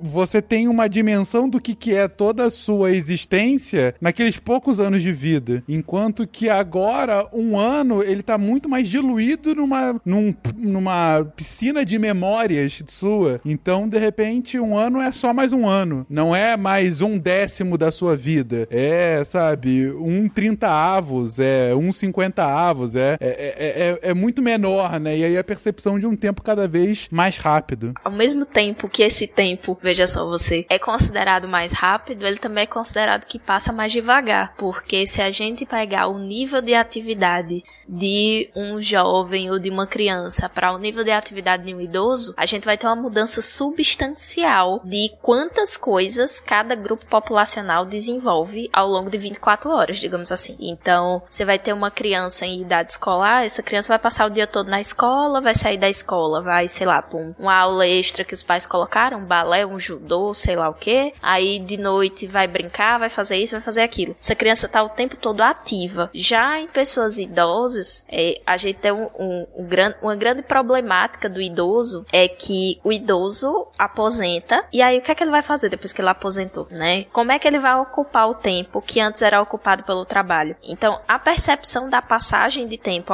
é, da mesma forma que ela se que ela se dilui, né, pela questão da pessoa já ter vivido muitos anos, ela também fica muito alterada em razão da inatividade. E aí é como se o dia não passasse, o dia se arrasta, né? O idoso acorda cedinho porque tem uma necessidade de sono menor e vai dormir um pouco mais tarde porque tem essa necessidade de sono menor. E o que é que ele vai ficar fazendo ao longo daquele dia inteiro? E além do mais, o que é que eu vou ficar fazendo durante o meu dia inteiro se eu não trabalho mais? Se meus amigos também, é, boa parte deles ou já faleceu ou tá muito debilitado em termos de saúde, então me restam poucas amizades. Eu não tenho muitas opções de lazer que sejam, é, eu não gosto de usar o termo adequadas, mas que sejam direcionadas à minha faixa etária. Então eu tenho poucos divertimentos em que eu sou o público-alvo. E aí, quando você começa a ver idosos com sinais depressivos, por exemplo, aí você diz que o idoso entrou em depressão. E aí meio que fica aquela coisa, né, de tá, mas eu conheço tantos idosos deprimidos, como é que a psicóloga vem nesse podcast diz que dificilmente um idoso vai ser acometido por um transtorno mental? Gente, muito simples. Aqui eu não tô falando de, de que o, o, o idoso está com depressão, mas ele está com um humor deprimido, porque qual é a fonte de estímulo prazerosa que esse idoso tem na vida dele, né? O que é que ele tá fazendo? De repente, ele se viu perdendo todas as suas funções perante a sociedade, perante o, o grupo onde ele tá inserido, e além disso, aliado a isso, ele tá com um tempo sobrando enorme, e o que é que ele vai fazer com aquele tempo, né? Quais são as atividades que trazem prazer, que trazem satisfação, que ele pode investir aquele tempo que agora ele tem porque não tá trabalhando o dia todo, né? Então, são muitos fatores quando a gente vai analisar o envelhecimento e que perpassam muitas vezes o estereótipo do velho ranzinza, né? Do velho mal-humorado, da senhorinha da rua que fura a bola do menino que fica chutando a bola no portão, né? Então, eu acho, eu fico dois estereótipos que me incomodam muito com relação à idade é do adolescente chato e do idoso ranzinza, porque no fundo, no fundo, vem da gente não entender as necessidades daquelas pessoas, né? Então, poxa vida, agora que tá todo mundo dentro de casa em isolamento por conta da pandemia, a gente tá vendo o quanto a gente fica azedo e mal-humorado de ficar o tempo todo trancado sem ter o que fazer, né? Então, será mesmo que aquele idoso é rabugento ou será que tá lhe faltando oportunidades de aproveitar o tempo de vida que ainda lhe resta? Fica aí a reflexão. Fica aí a reflexão, mas. Pistolei, desculpa. Eu só queria fazer um adendo que eu concordo muito com a parte do idoso, mas adolescente é chato mesmo, tá? Olhe, você não começa essa treta aqui. Gente, eu tô esse tempo todo pensando que a diferença do Preston pro Gandalf é só tempo. É, por aí. Ele vai melhorar. Experiência, é isso aí. Presto o verde. O verde. O verde. Exatamente. Que ele não amadureceu tal qual o Gandalf. É Pô, agora Nossa. tudo faz sentido. Muito bom. Que já é o cinza, né? Que tá bem maduro, inclusive. Quando ele for o cinza, ele vai bater no Balrog. Você tá em fase de crescimento. Cada minuto é precioso pra você ficar forte e com o cabelo bonito dos seus irmãos. Bom, a a Dani trouxe aí questões bem interessantes do ponto de vista desse amadurecimento psicológico, mas ao mesmo tempo é, a- o, o que não descarta ainda problemas, né, que, que o idoso pode, pode ter, digo, ah, da, da sua própria vida e, enfim, que acaba se manifestando com, enfim, é, é, com, com tristeza, com, com pontos depressivos aqui e ali por conta ah, de, de todo esse entorno dele. Ah, mas um, um ponto anterior que ah, o Gabriel tinha trazido, dentre as muitas diferenciações biológicas que o idoso vai ter ante o envelhecimento ah, das suas células, é justamente a, a diminuição da, da capacidade muscular né, do- dos idosos, de como de fato é, é, o,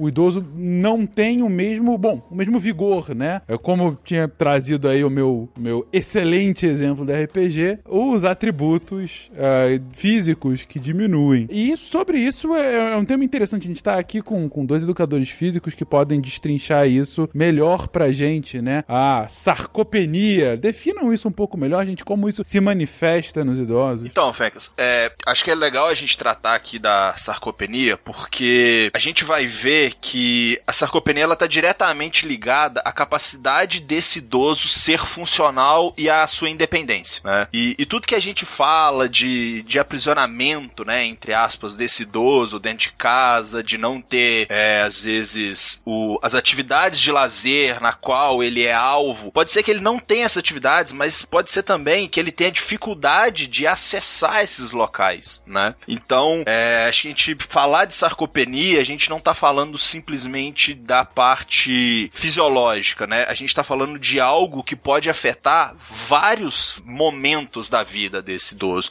Tanto o momento dele individual, de ser um idoso que vai conseguir morar sozinho, que não vai precisar de ajuda para tomar banho, que vai conseguir pegar o neto no colo, levar as compras para casa, al alcançar alguma coisa no armário, mas também ser um idoso funcional que consegue, né, participar da vida em comunidade fora da casa dele. Né? Então, só pra gente fazer um histórico rapidinho, em 2010 foi feito o primeiro consenso europeu para tentar dar um para caracterizar, né, conceitualizar a sarcopenia. E ela na época, né, ela era entendida como uma perda generalizada e progressiva de massa muscular e força. E os desfechos, né, dessa degeneração eram prejudiciais para a funcionalidade, para a qualidade de vida e eram fatores que, né, influenciavam diretamente aí no risco de morte.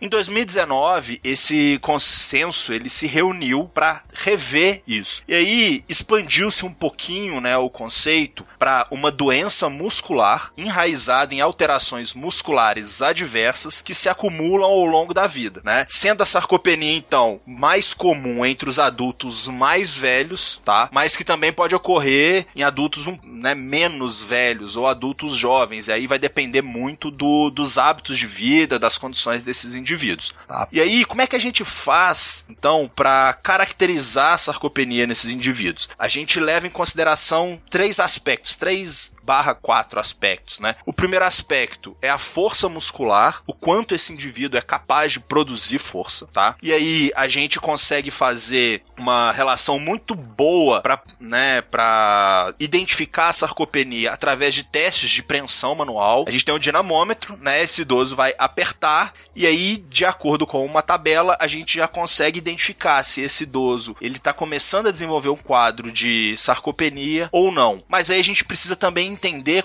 a quantidade e a qualidade, né, da, da massa muscular dele. Bom, a quantidade, né, o nome já diz que é o percentual, né, do peso desse indivíduo que é composto de massa muscular esquelética, tá? A qualidade é um conceito que entra aí, que é mais recente, ele tá mais relacionado a mudanças tanto micro quanto macroscópicas do tecido muscular. Isso aí a gente pode ver alteração, né, na arquitetura muscular, na composição composição daquele músculo. Então, o Gabriel falou, né, do aumento da gordura corporal, a gente pode ter uma infiltração de gordura também ali no músculo que vai prejudicar, né, tanto a função quanto as estruturas musculares ali. E isso a gente consegue observar, né, a partir do momento que a gente tem alguma suspeita, a gente precisa de exames de ressonância, tomografia para poder é, entender como que isso está funcionando. E a gente tem uma bateria também de testes físicos, que, que é o teste de, de caminhada, um teste que a gente chama de, de tug test, né? Que o, o, idoso ele começa sentado, percorre uma distância, faz a volta e senta de novo.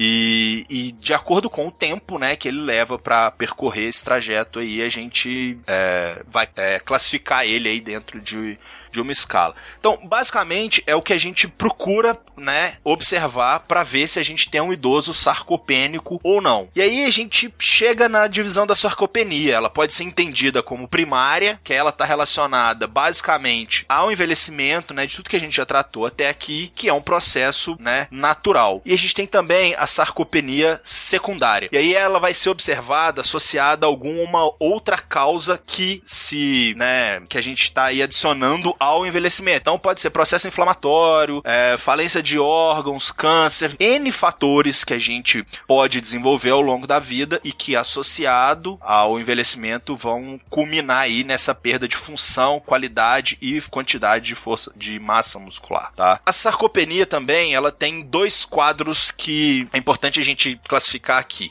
né? Ela pode ser aguda, então, imaginando aí que a gente tem um idoso que sofreu uma queda, que precisou ficar imobilizado, ficar acamado por algum motivo, ele pode desenvolver, né, esse quadro sarcopênico e na nossa definição ele dura, né, aproximadamente seis meses. Ele é ou então ele é ele vem acontecendo nos últimos seis meses, tá? E é uma sarcopenia que é reversível, né? Ela é, ela você entende melhor a causa dela, então você pode atacar como é, voltando, né, para musculação, exercícios físicos e tudo mais. A sarcopenia crônica, né, ela já tem uma duração mais estendida, né, ela já está instaurada há mais de seis meses. E aí ela tá ligada a essas perdas progressivas e crônicas que a gente veio tratando aí. E essa sarcopenia é que preocupa, né, muito mais a gente, porque ela é um preditor para o aumento do risco de morte desses indivíduos, tá? Então é, é sempre bom a gente estar tá atento, porque, poxa,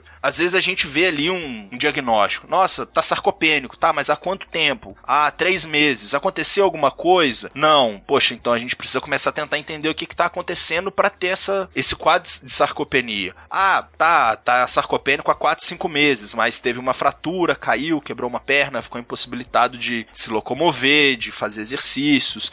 Então a gente, né, sabe ali o, o, o gatilho daquilo, beleza? E aí, associada aí essa, esse conceito de sarcopenia, a gente tem também o que a gente chama de obesidade sarcopênica. E aí a gente tem a junção dos estados da obesidade com a sarcopenia, que é caracterizado basicamente pelo excesso de gordura corporal e prejuízos, né, nesses parâmetros que eu falei há pouco, né, que detectam a sarcopenia, tá? Então, né, como eu disse antes, pode ser revertido. A gente fala muito, né, a gente falou muito lá no cast de doenças metabólicas que os hábitos que a gente leva ao longo da vida vida, né? Tanto alimentares quanto de, de exercício físico, é, programado, repetitivo, né? O exercício mesmo em si, eles vão influenciar muito também em como a gente vai envelhecer, que é quando eu falei lá no início do cast, a Dani também falou, né? A história que cada idoso vai trazer junto consigo. Então, às vezes a gente tem pessoas que foram extremamente ativas, né, durante suas vidas e vão chegar na fase, né, nessa fase de terceira idade, muito mais funcionais do que outras pessoas da mesma idade que não tem esse histórico, que não tem esse lastro. Então, é, é importante a gente estar atento porque a população, cada vez, né, população idosa, cada vez crescendo mais, e por outro lado, a gente tem uma população tanto idosa quanto jovem cada vez mais sedentária. E quando a gente entende a obesidade não só como fenômeno fisiológico, mas demográfico, social, a gente vê o quanto é, os hábitos que a gente vem tendo ao longo da vida vão fazer diferença lá na frente, né? Quando a gente fala lá da, poxa, tá, é fisiológico, é social, e, e a gente começa a entender qual que é o impacto disso em políticas de saúde pública que a gente vai ter que vir a discutir lá na frente com a pirâmide mais larga em cima, a gente gente é, não pode deixar para remediar isso tudo lá no final da vida. Acho que a gente tem que começar a pensar nisso da juventude pro final da vida, né? Incentivar, proporcionar espaços, proporcionar é, situações para essas pessoas envelhecerem de forma mais ativa, evitando essas disfunções, essas fragilidades todas, para não só evitar sarcopenia, né? Mas N outras doenças crônicas que a gente pode vir desenvolver. Então, sarcopenia é o processo de perda muscular muscular que, que vem com a idade, é isso? Isso, ele é um processo não só da, de perda muscular, né? Mas é porque a gente entende hoje que a força, né, muscular, porque você pode ter ali uma quantidade ok de massa muscular, mas você não pode, você pode estar com déficit de força, entendeu? Então a força, ela passa a ser também um, um parâmetro de medida. Porque antigamente a gente olhava só para essa massa muscular, mas essa massa muscular ela precisa também ser funcional. Então, por mais que às vezes vezes existam uma quantidade ok de massa muscular, a produção de força que ela é capaz de gerar, ela é insuficiente. Ela vai deixar esse idoso, é, eu não sei, aí o Guilherme pode até me ajudar, não sei se disfuncional, né, mas vamos colocar assim, prejudicado para exercer as suas capacidades. É, não, é só porque desde o momento que o Malta perguntou de sarco, sarcopenia e tu começou a explicar de, de, de função, de alegria, de não sei o que, eu tava Dona Bela no chão gritando já. eu, eu tava assim, meu Deus, o que, que ele tá falando?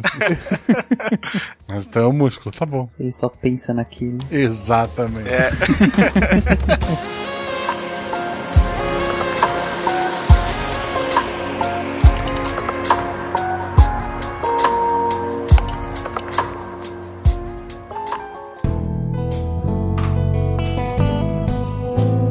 Fica claro, então, por essa sua fala, Lucão, que é, é, apesar de ser um andamento natural, né, que faz parte do, do, desse processo na vida, não é algo inevitável, né? Digo, claro que a, a, diminuição da força é algo que vai acontecer, mas não a ponto de causar um problema em você. Esse eu acho que, que é o, o Sim, a é mensagem. Uma doença. É uma doença. É, existe né? um CID hoje para sarcopenia. A gente costuma falar do termo de capacidade funcional, né? O quanto esse indivíduo tem a capacidade de se adaptar ao que está acontecendo ao redor dele. Então, a sarcopenia ela afeta diretamente a capacidade funcional desse indivíduo. Então, é um indivíduo que apresenta uma sarcopenia, ele já tem é, uma perda de força, né? Uma perda funcional significativa que isso começa a afetar bastante o dia a dia dele. Ele já consegue, começa a não conseguir responder mais às demandas do dia a dia. E isso é, é um agravo muito sério, né? A gente às vezes pensa assim, ah, é só o músculo, é só o exercício, mas é muita coisa está relacionada ao exercício, né? A gente tem que lembrar que quando a gente faz um exercício, ele gera uma alteração sistêmica no nosso corpo, né? É, a gente tem até alguns grupos, né? O pessoal que trabalha mais com. Tem muita gente que trabalha com fisiologia que não gosta de trabalhar com exercício. Justamente porque é difícil você explicar alguma coisa. Você chegar e falar, não, é essa proteína aqui que tá fazendo tudo. Porque não é.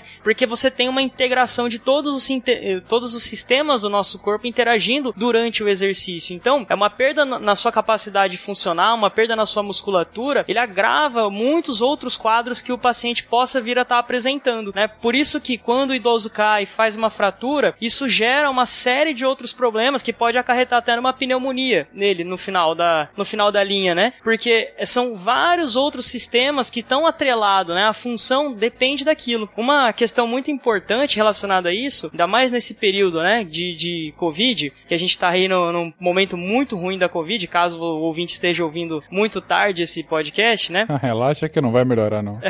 Acho que ele pode ouvir com tranquilidade aí por alguns meses. Ou ele tá ouvindo em Marte, né? é, pode ser. É, é, o que a gente chama de síndrome do imobilismo, que tem é, como uma das suas dos seus, seus problemas, né, que ele apresenta é a própria sarcopenia. É, a síndrome do imobilismo é quando o indivíduo fica por alguma razão no leito, né? Tá deitado, seja por alguma doença crônica, seja por alguma doença, né, uma, uma pneumonia aguda. Então, no caso do Covid, né, pacientes que, sim, que ficam internados, geralmente vão lá, fica duas, três, quatro semanas na UTI usando respirador. Então, esses indivíduos, só de ficar no leito, né, imobilizado, sem fazer nenhum tipo de movimento, ele vai perder de 10 a 20% do seu nível inicial de força. Isso não é, não tô falando de indivíduo é, idoso, tô falando de indivíduo normal, né, um adulto saudável. Por volta da quarta semana, 50% da força. Então, é bem comum, né, os pacientes de Covid ficarem quatro semanas na UTI. Então, esse indivíduo perde metade da força muscular dele, né, e isso gera um processo de atrofia muscular muito grande e é uma questão que não acomete apenas o tecido muscular, né? Você vai ter problema, claro, nas fibras musculares, você vai ter problema no seu osso, porque o seu osso, ele depende do impacto que você dá no, nas suas articulações para fazer a síntese de mais osso, né? De aumentar a densidade mineral desse osso. Porque o que dá rigidez no nosso osso, a gente tem uma parte orgânica e uma parte inorgânica dentro do nosso tecido ósseo. A parte inorgânica é o que dá uma maior rigidez ao nosso osso. E conforme a gente faz exercício, a gente dá estímulo mecânico para ele, ele vai respondendo, sintetizando mais é, cálcio, mais mineral no seu osso, deixando ele mais forte. Ao contrário, né, o inverso também é verdadeiro. Se você fica acamado, muito tempo deitado, o seu corpo entende que aquele monte de cálcio que ele sintetizou no osso não está sendo mais necessário e ele começa a degradar. Ele começa a tirar aquele cálcio do osso, né? E isso acomete grandes prejuízos, né? Então o indivíduo sai com uma massa muscular reduzida, com uma massa óssea, né, o osso fragilizado e o problema nas articulações também, porque as articulações, elas não apresentam uma vascularização, então elas dependem do movimento do líquido sinovial, que é o líquido presente dentro das suas articulações. Se você não movimenta essa articulação, a articulação ela literalmente bloqueia, ela trava, né? É bem comum a gente ver, antigamente, né, era mais comum a gente ver isso em pacientes que faziam reconstrução de ligamento cruzado anterior. O joelho bloqueia, ele bloqueia completamente. Quando você mobiliza, você ouve até quebrar as aderências, né? Fazendo crack, crack, crack, crack na sua mão, porque aquele joelho que não se mexeu por um mês, ele gera aderências lá dentro. Então tudo isso gera um prejuízo funcional no indivíduo muito grande, né? É uma perda muito grande. Então quando a gente fala assim, ah, nossa, sarcopenia tá só relacionado ao músculo,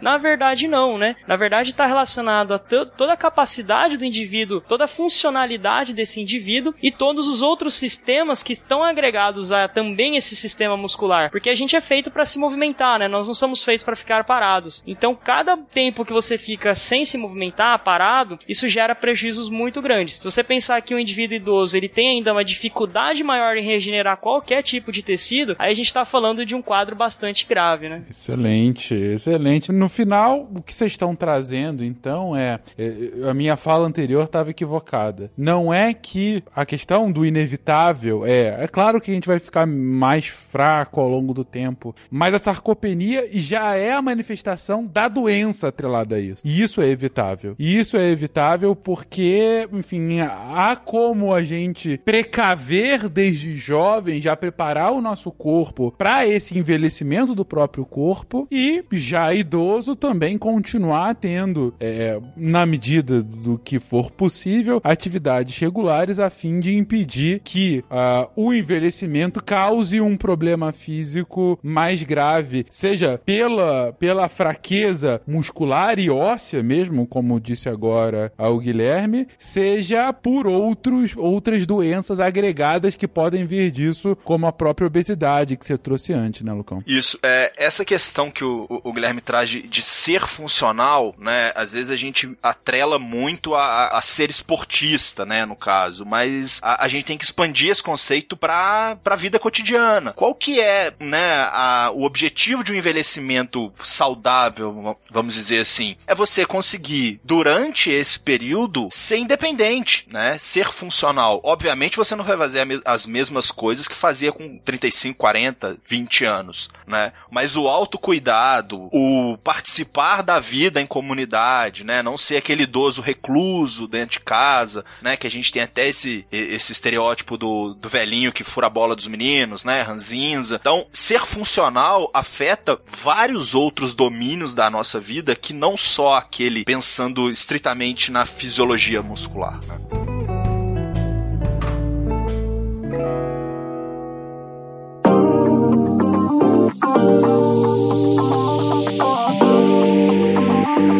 Alô, pessoas! Olha eu aqui para mais um momento Cambly, o seu inglês de forma divertida.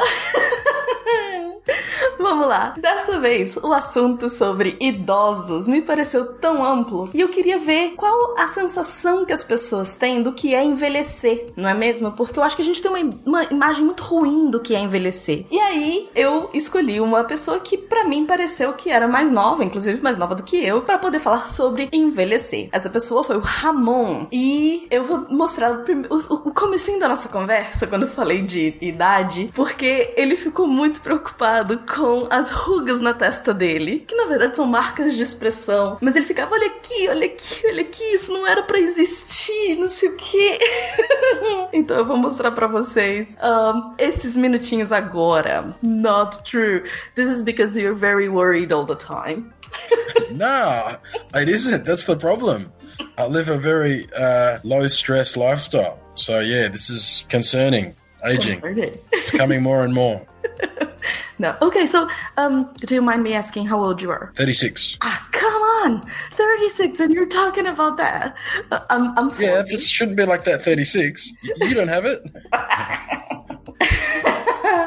Ramon estava muito preocupado, gente, com as marcas de expressão dele. O que mostra mais uma vez que a gente não gosta da ideia de envelhecer, né? Mas vamos continuar. Aí eu perguntei para ele como que ele. O que, que ele acha que é envelhecer? Ele se vê, ele, ele pensa sobre isso, né? Ele pensa sobre envelhecer. E ele falou assim: olha, pensar eu não penso não. Mas meu corpo de vez em quando grita. E aí eu vou botar mais um trechinho para vocês. Se você sabe inglês, fica atento aí para três partes do corpo. Primeiro, vamos, vamos lá, vamos fazer um teste. Vocês vão me dizer de onde que ele é e quais as partes do corpo que doem. Combinado? É isso, vamos, vamos lá, vamos botar esse trechinho e a gente conversa depois. How do you feel about getting old? Do you think about it? Oh, I don't. Wouldn't say I think about it, but you, your body sort of screams at you sometimes. So you wake up. So in my job in Australia, I'm driving a, a big heavy truck, okay. and I work two weeks in a row without a break. So after the two weeks, my back is sore, my neck is sore, my shoulders sore. Um, you're constantly tired. So yeah, I, I wouldn't say I think about it a lot, but my body just tells me, yeah, you need to slow down. Então, e aí, e aí? Alguém sabe? Ele é da Austrália. Ele fala que ele é da Austrália, que ele dirige, traba no trabalho dele, ele dirige um caminhão por duas semanas, né? Sem intervalo. E que aí ele sente o corpo doendo, né? O corpo grita, o corpo pede para dar essa desacelerada, slow down. E aí ele fala de três partes do corpo especificamente que ficam doendo. Ele fala: My back is sore, minhas costas, my neck is sore, meu pescoço, my shoulder is sore, que é o que são os ombros. Então é isso. adorei, adorei saber que uh, para ele a idade tá relacionada a, a, a, essas dores no corpo, né? Ao corpo dando sinal de que não tem mais a vitalidade que tinha. Isso porque ele é uma pessoa de 36 anos, mas tudo bem. Enfim, Ramon foi muito divertido de conversar e tá na hora de você tentar também uma conversinha lá no Cambly, gente. Porque o código que a gente tem essa semana te dá uma aula grátis mais longa do que normalmente é. Então corre lá com o, o código Fala Guest ou clica aqui no link que já tá no post e vai lá fazer sua aula grátis de inglês com um professor particular do Cambly. Aonde que eu vejo isso, Deb? Você pode ver no próprio post ou você entra em cambly.com com Cambly se escreve C-A-M-B-L Y. É isso, pessoas! Até o finalzinho do texto, ou do podcast, quando eu tô lá falando dos textos, tá bom? Beijo e até a próxima! Ao mesmo tempo, a Dani havia trazido antes sobre o fortalecimento uh, psicológico, né, ao longo do tempo, mas o, logo no início, o Gabriel tinha dito, olha, apesar do que a Dani está trazendo com relação a essa experiência, esse fortalecimento psicológico, há problemas, há questões físicas, inclusive do nosso próprio cérebro, que ele fica mais fraco, que ele fica mais retraído, que ele não fica fica tão atento, tão ativo quanto antes. Então, a gente vai ter, inclusive, também consequências cognitivas, né? Com, com a velhice. É, Fencas, a, a, as, os déficits cognitivos, a gente fala que na geriatria a gente tem os Is, a letra I mesmo. E as maiores são incontinência, então o idoso tem muita incontinência, instabilidade postural, né? Que tem a ver com é, osteomuscular, que os meninos comentaram bem, imobilidade, né? Que é a parte mais grave disso. E o quarto I, importante, é insuficiência cerebral, que né, essa incapacidade cognitiva, que é muito prevalente no idoso e é uma das que mais impactam na qualidade de vida e na funcionalidade e independência do idoso. A incapacidade co cognitiva a gente pode definir como comprometimento das funções encefálicas superiores, né? Então a gente está falando de funções avançadas que geram preju é, prejuízo na funcionalidade da pessoa. As maiores causas disparadas de incapacidade cognitiva com envelhecimento é a demência, mas outras coisas podem acontecer por exemplo, a depressão, é, que é muito comum no diagnóstico diferencial, que é uma incapacidade cognitiva reversível, né? É um idoso que às vezes está triste, não está contactando bem, é, então não é bem uma incapacidade é, irreversível. O delírio, que é uma alteração aguda, e as doenças mentais que, como até a Dani já tinha comentado, né? Que elas são mais comuns de aparecer na, na infância. A maior causa de, de incapacidade cognitiva de, em transtornos psíquicos é a esquizofrenia, que é o paciente que já é esquizofrênico e ao longo da vida ele vai tendo uma depreciação dessa capacidade cognitiva e quando chega na terceira idade ele tá com a capacidade cognitiva reduzida. Mas é muito difícil abrir um quadro é, já mais velho, é bem difícil mesmo. Nem que tenha assim alguma alteração durante a vida, né, Dani? Isso. É, quando a gente compara, né, a população idosa com transtorno mental e sem transtorno mental, você nota que é como se a degenerescência daqueles que têm transtorno mental mental fosse um pouco mais rápida, né, Gabriel? É como se eles ficassem mais debilitados, justamente porque pela vivência do transtorno mental ao longo da vida, né? Se a gente pega o exemplo da, da esquizofrenia, por exemplo, então você vai ter um, um, uma espécie de quase um curto-circuito dos seus neurotransmissores que, conforme você vai ciclando dentro desse transtorno, é, os déficits vão se acumulando ao longo dos anos. Então é lógico que você vai ter uma perda de capacidade funcional muito maior, né? E aí, quando a gente fala de, de perda de capacidade cognitiva em idosos, geralmente isso se dá por causas é, materiais do ponto de vista de perda de massa encefálica mesmo, né? A gente tá falando de, de, de um processo de perda de neurônios, né? De, de perda, é, perda física, né? Consequentemente, você vai ter menos neurônios, você vai ter menos é, processos sinápticos e uma série de, de, de comportamentos e funções superiores vai ser prejudicado nesse processo todo, né? Então, é muito difícil, é, como o próprio Gabriel falou, abrir um quadro de transtorno mental já na terceira idade, né? Geralmente o que a gente tem são quadros transitórios. Então, eu tenho, por exemplo, um idoso que ele está depressivo ou que ele está é, vivenciando um luto patológico também, que é muito comum nessa idade, né? Porque ele está é, vivenciando frequentes processos de luto. Então, às vezes ele pode ter um luto patológico, ele pode ter um, um, um processo depressivo, mas que não necessariamente o curso desse transtorno vai se dar da mesma forma do que se ele tivesse se instalado na juventude, né? Então, geralmente são estados um pouco mais transitórios, né? Até mesmo pela própria questão da resiliência psicológica que a gente já falou anteriormente. Quando a gente fala de, de transtornos no idoso, a gente tem mais do ponto de vista funcional, né? Coisas que estão diretamente ligadas ao aparato neurológico. Então, no caso do Alzheimer, por exemplo, né, você vai ter uma série de alterações do ponto de vista fisiológico que vão gerar as consequências a nível comportamental, né? No caso da, da,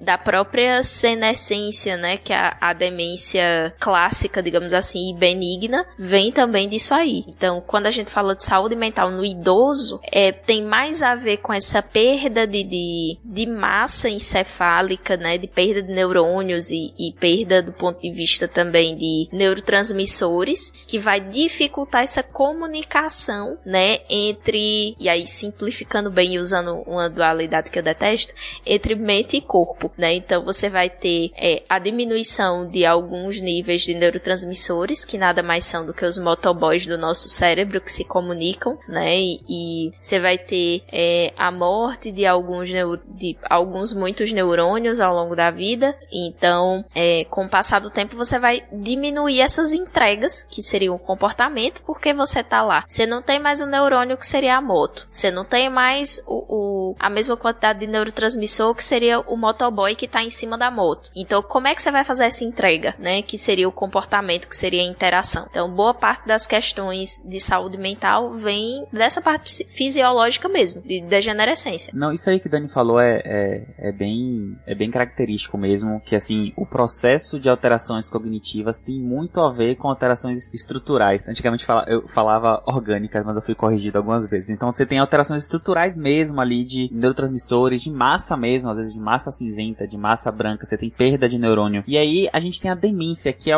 a maior causa de, de capacidade cognitiva no idoso e que ela é uma síndrome clínica. Então ela tem um, um diagnóstico clínico. A gente fala que a demência é quando você tenha uma disfunção de memória e pelo menos mais um domínio cognitivo. Pode ser o domínio de fala, pode ser alguma coisa de memória, é, de, de comportamento, pode ser uma função executora. Então, quando você tem essas duas coisas, você suspeita de demência, principalmente se for um quadro arrastado, né, que ele vem acontecendo e vem deteriorando com o, o, o passar do tempo. Ele é um declínio de um nível funcional prévio. Então, é difícil você, para você ter demência, você tem que comparar como é que era antes. Então, antes ele era independente e agora ele não consegue mais ser, porque às vezes a pessoa ela parte já de um momento que ela já tem alguma, algum déficit prévio por outros motivos, por algum outra, alguma outra coisa, e ela na verdade não está demenciando, é o processo natural dela. A demência ela tem que ter um déficit cognitivo prévio. Então, seja qual for o nível prévio, se tiver um déficit pode ser demência. Então, se o cara ele é engenheiro, por exemplo, e ele não está conseguindo mais trabalhar, já é um déficit para ele importante, embora ele ainda seja é, de certa modo, de certo modo ali ainda é independente. E falando de demência, a gente tem algumas causas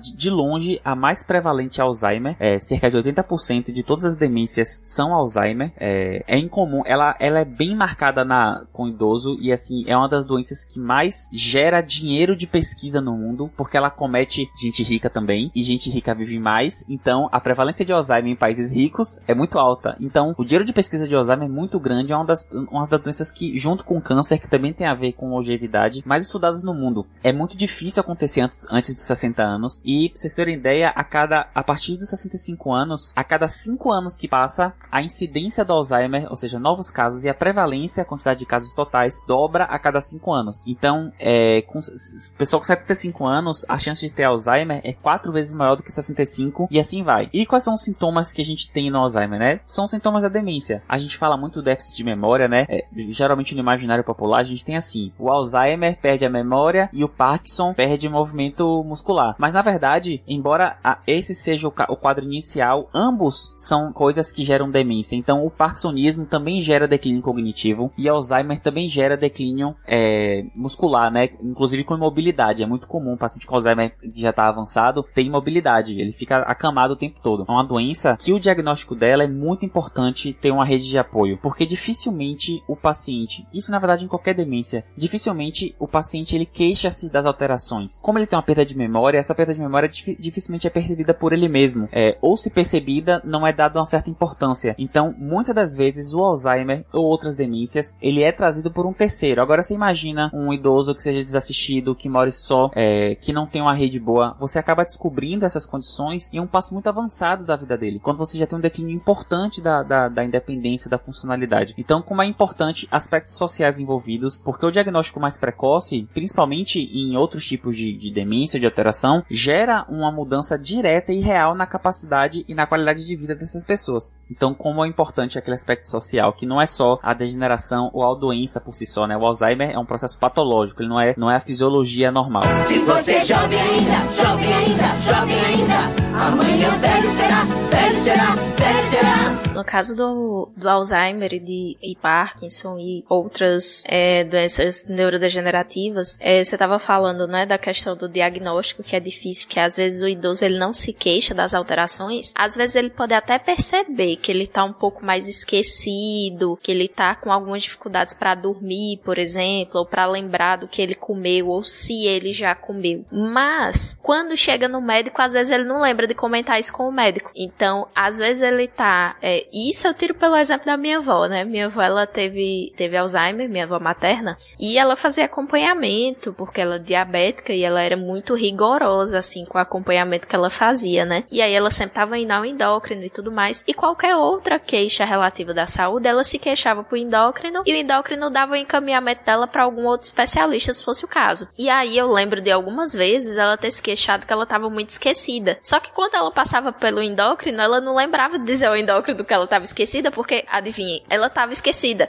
Então, é muito, é muito complicado em casos de, de idosos que morem sozinhos ou que morem é, em casal em que ambos já sejam idosos, porque isso acaba sendo um problema, né? Quando a gente vai para consultas com neurologista ou com geriatra, eles sempre recomendam que venha um acompanhante que não seja idoso, né? No caso de avaliação de síndromes demenciais, porque a anamnese é feita de. Gente, é, eu vou falar aqui que é engraçado, mas assim, é, não é engraçado estar tá doente, certo? Não é engraçado nada disso. É engraçado a situação, porque é assim, você tá lá de frente pro médico, aí o médico pergunta as coisas diretamente para o idoso, certo? E aí você que é acompanhante, geralmente é orientado a não ficar do lado do idoso, a ficar do lado só que um pouquinho mais atrás. Daí o médico pergunta alguma coisa pro idoso, o idoso responde, e aí ele olha discretamente para acompanhante para confirmar se é aquilo mesmo ou não. Então, nas consultas com a minha avó, eu caía na risada depois, porque às vezes ela perguntava, né? Ah, mas como é que como é que tá a senhora? Tá dormindo bem? Tá comendo bem? Aí vovó, tô, tô comendo direitinho, fazendo todas as refeições, dormindo bem tal e tal. E na maior parte das vezes minha avó passava a noite toda acordada, sabe? Principalmente quando tinha troca de medicação. Ela às vezes esquecia que ela é, não tinha tomado café da manhã, às vezes tomava café da manhã três vezes, porque esqueceu que já tinha comido, sabe? Então é muito importante a rede de apoio, até mesmo para o próprio diagnóstico. Se não acontece o que o Gabriel falou de ser é, percebido tarde, e geralmente quem percebe são os vizinhos, porque vai notando um comportamento estranho, um comportamento estereotipado, e aí os vizinhos acabam entrando em contato com a família daquele idoso para que o idoso seja levado ao médico e, e, e, seja visto o que é que ele tem. Só que de início as alterações são muito sutis e são é, confundidas com aquele estereótipo do do, do velhinho rabugento, sabe? Então, por isso que o estereótipo também acaba sendo muito danoso nesses casos, né? Porque às vezes você tem uma alteração de humor, um humor um pouco mais irritadiço, que já é sinal de alguma coisa, mas que não é percebido porque é considerado como normal, né? A, a mesma questão, o esquecimento, né? De que, ah, mas idoso esquece mesmo das coisas, idoso troca mesmo o nome dos netos, tá tudo bem. E, assim, nem sempre tá tudo bem, né, gente? Então, fica de olho, né? A gente não quer deixar ninguém paranoico. Diga-se de passagem, né, Gabriel? É bom a gente fazer esse parêntese.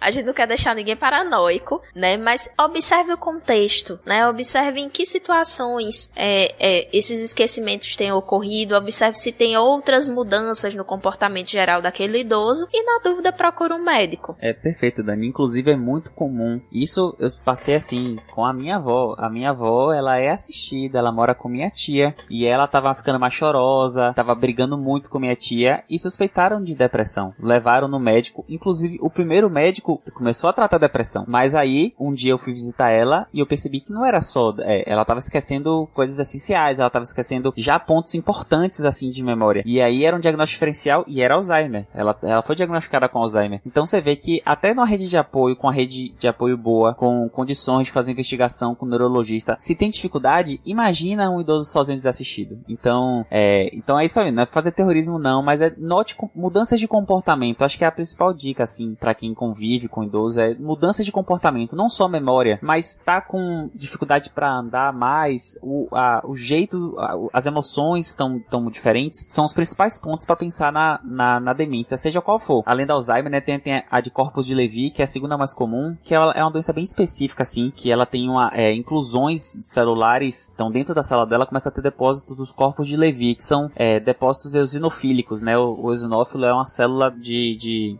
uma célula branca, né? Um glóbulo branco. É, ela é a segunda mais comum, mas ela parece muito com Alzheimer, assim. As, as, as diferenças entre elas é porque no corpo, nos corpos de Levy tem mais alucinações visuais, tem alterações mais de comportamento diferente do, do Alzheimer. E tem outras duas, as outras duas demências mais comuns, são até as mais conhecidas do que a de Levy, que é a demência frontotemporal, que é aquela que o idoso ele muda o comportamento de novo, mudança de comportamento comportamento e fica mais desinibido, falando bobagem, geralmente pornofônico, né? Fala bastante pornografia, xinga muito e que não é um comportamento dele, tá? O idoso pode ser assim se ele foi assim sempre, mas se ele era um cara ou uma, um, um homem ou uma mulher sério, séria, que não brincava disso e do nada começou a ficar isso, você pensa em demência frontotemporal, que é aquele processo que Dani falou de realmente perdas de neurônios, né? Só que mais localizado na região frontal do cérebro, que é a região da inibição, é a região do a região do controle social, assim, né? do. É o departamento de vai dar merda. É o departamento do cérebro que freia que você dê aquela resposta, ou que você, enfim, faça, agrida uma pessoa na rua. Então,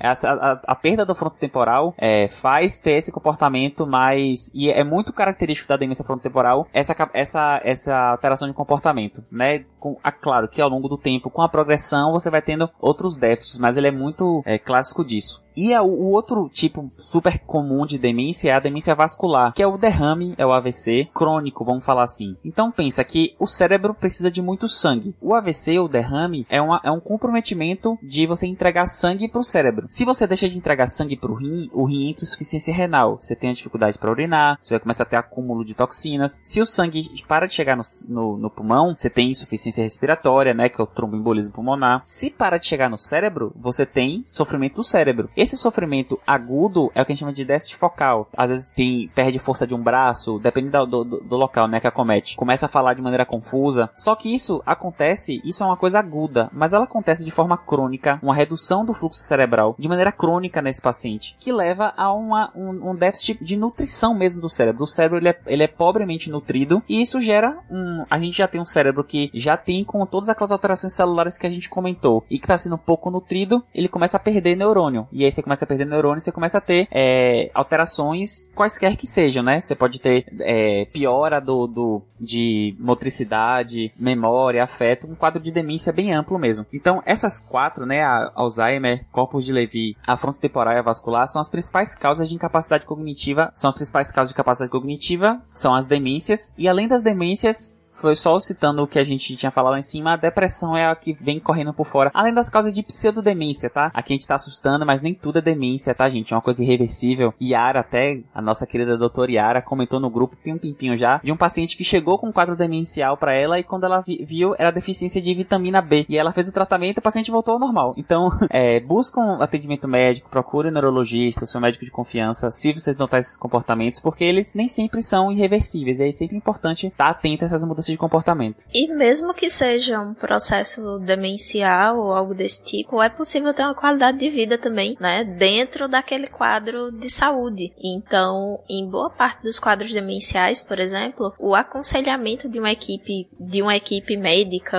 ou de um médico só acaba sendo muito importante para garantir uma qualidade de vida àquela pessoa idosa, né? Garantir uma, uma vida digna. E eu acho que você traz aqui o ponto fundamental pra gente ir finalizando, o Dani, que é qualidade de vida. No final do dia, o que a gente tá é, é, repetindo aqui, a exaustão ao longo desse episódio, é que, é, sim, o seu corpo está mudando. É, suas células estão ficando mais velhas e, e menos capazes de executar as mesmas funções que executavam quando mais jovem, mas essa é mais uma etapa da vida e isso não significa que você eh, tenha que ter uma vida ruim por conta disso. Não, é uma vida diferente e que vai exigir outros tipos de necessidade, né? Outros tipos de demanda e você pode se preparar para isso. Mesmo você, jovem, que está ouvindo isso aqui agora, se preparar porque em algum momento você vai chegar à velhice, espera-se, e, enfim, o quão melhor for a sua qualidade de vida, melhor você vai conseguir aproveitar também essa nova etapa da vida. Já dizia o poeta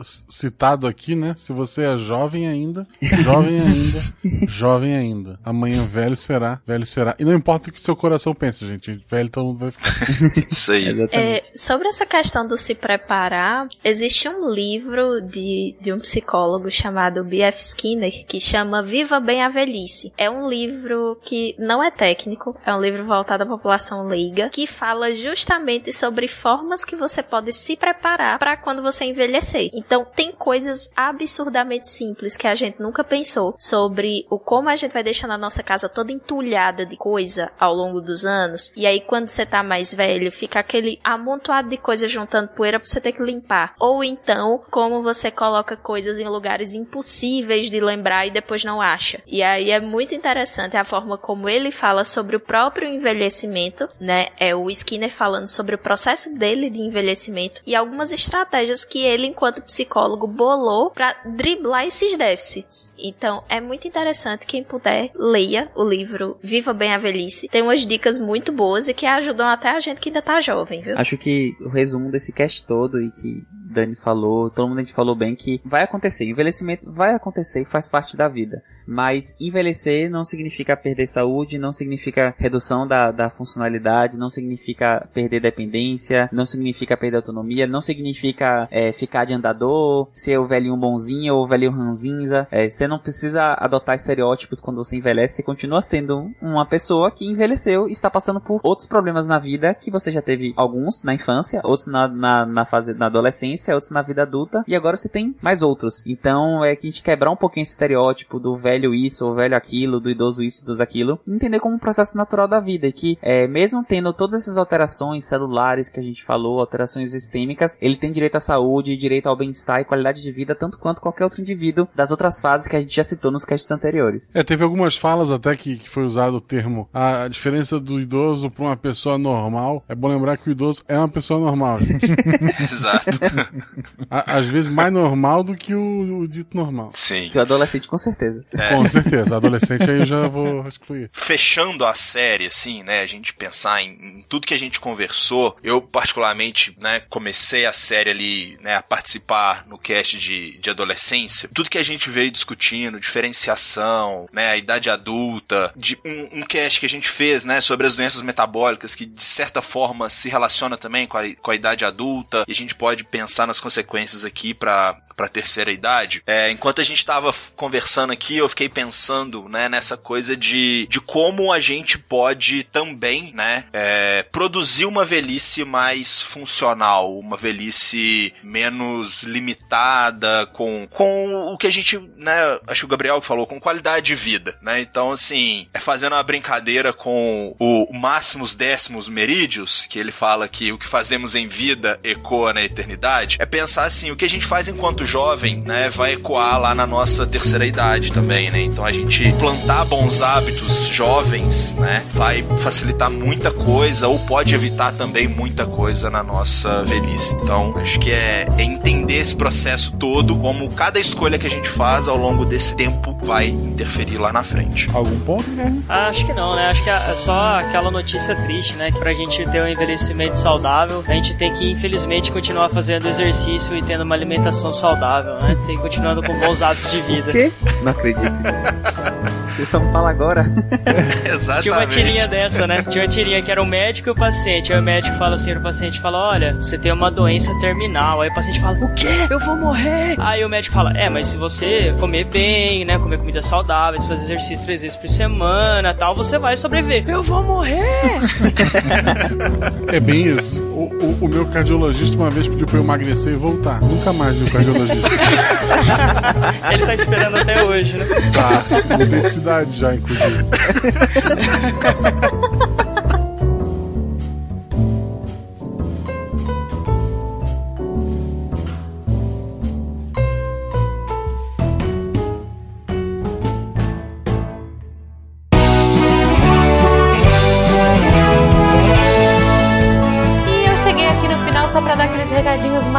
marotos, agradecer a todos vocês, nossos patronos que fazem a ciência divertida, que a partir de um real pelo PicPay Padrinho ou Patreon ajudam a gente e ajudam o projeto a continuar. Eu gostaria de dizer que se vocês quiserem trocar ideia com a gente naquele Fala Que Eu Discuto, é no contato arroba sicast.com.br. Se for pelas redes sociais, arroba Portal Deviante no Twitter e no Instagram. E, claro, o jeito que a gente mais gosta é aqui pelo post mesmo. Você clica no site do Deviante, entra no episódio de hoje, rola até o final lá e coloca o seu GIF, sua dúvida, sua sugestão e a gente vai uh, trocar ideia com você, tá bom? Os participantes estão sempre de olho aí pra interagir. Eu queria agradecer também ao Cambly, que uh, apoia a gente também, que tá aqui agora nesse novo formato. Eu espero que vocês gostem. A gente tá fazendo com muito carinho. Eu e a Debbie agora nós estamos nos revezando aí. Eu tô achando uma experiência muito divertida, muito gostosa. Espero que vocês gostem também e que isso inspire vocês a, quem sabe, trocar ideia aí com os professores que a gente tá falando. E se a gente tá recomendando, gente, é porque eles são gente boa, eles são divertidos e vocês vão adorar conhecer, tá? então, espero que vocês tenham um ótimo final de semana. Vamos ficar com a Deb agora e com os textos da semana. Cola aí, Deb. Beijo pra vocês. Tchau.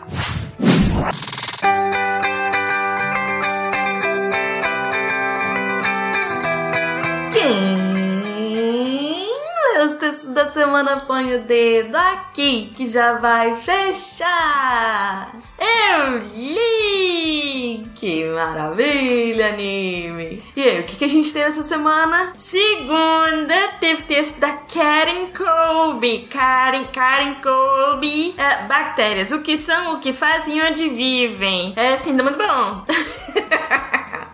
Tá muito bom mesmo o texto da Karen. Ela vai explicar sobre as resistências das bactérias, mas para isso ela vai dizer pra gente o que, que elas são, o que, que elas fazem, onde que elas vivem. O texto tá muito, muito bom, muito didático. Terça-feira teve texto do Marcel Ribeiro Dantas, que foi um spin de notícia que ele postou que é é possível uma vacina universal para todos os coronavírus? Excelente, excelente. E eu adoro quem coloca spin em formato de texto para ajudar na acessibilidade maravilhindo. É quarta-feira, anime. Quarta-feira teve texto do Lene Machado. Lene Machado é aquele cara, né? Assim, ele é muito massa. Ele é muito, muito bom demais. E ele escreveu La Laitização, o alimento para consumidores especiais. Gente, Lenin, realmente os textos dele são imperdíveis, imperdíveis, imperdíveis. Então corre lá pra ver sobre laitização. Na quinta-feira, é, fica difícil, né? Porque cada, cada redator que aparece eu vou falando que é mais incrível que o outro. Mas na quinta-feira teve meu queridinho Marcos Sorrilha, da equipe de História, a polarização e a, a polarização político-partidária da história dos Estados Unidos. O texto tá excelente, super didático e Catim é um formato de texto do vídeo do canal dele do YouTube. Então corre lá pra ver também. E sexta-feira, anime? Sexta-feira teve texto da Heloísa Escudeiro. Quais os usos da impressão 3D na construção civil e arquitetura? Mais um spin em formato de texto que tá incrível. Meu Deus, o que que já é feito com impressão 3D? Fiquei fascinada. E no spin você não pode ver imagens e aqui você tem muitas imagens. Tá valendo muito, muito a pena. Todos esses textos você encontra em www.deviante.com.br. E se você tem interesse em se tornar redator deviante, manda e-mail para contato@sicast.com.br. Aqui é a Debbie Cabral, editora do portal, apagando a luz da Torre Deviante. E anime! e anime. Se a ciência não for divertida, tem alguma coisa errada. Tem que ser divertida. A coisa mais divertida que tem é a ciência.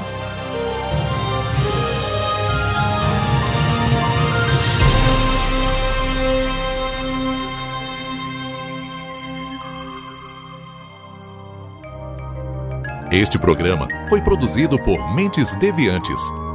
deviante.com.br Este programa foi editado por Tapcast. Edições e Produções de Podcast.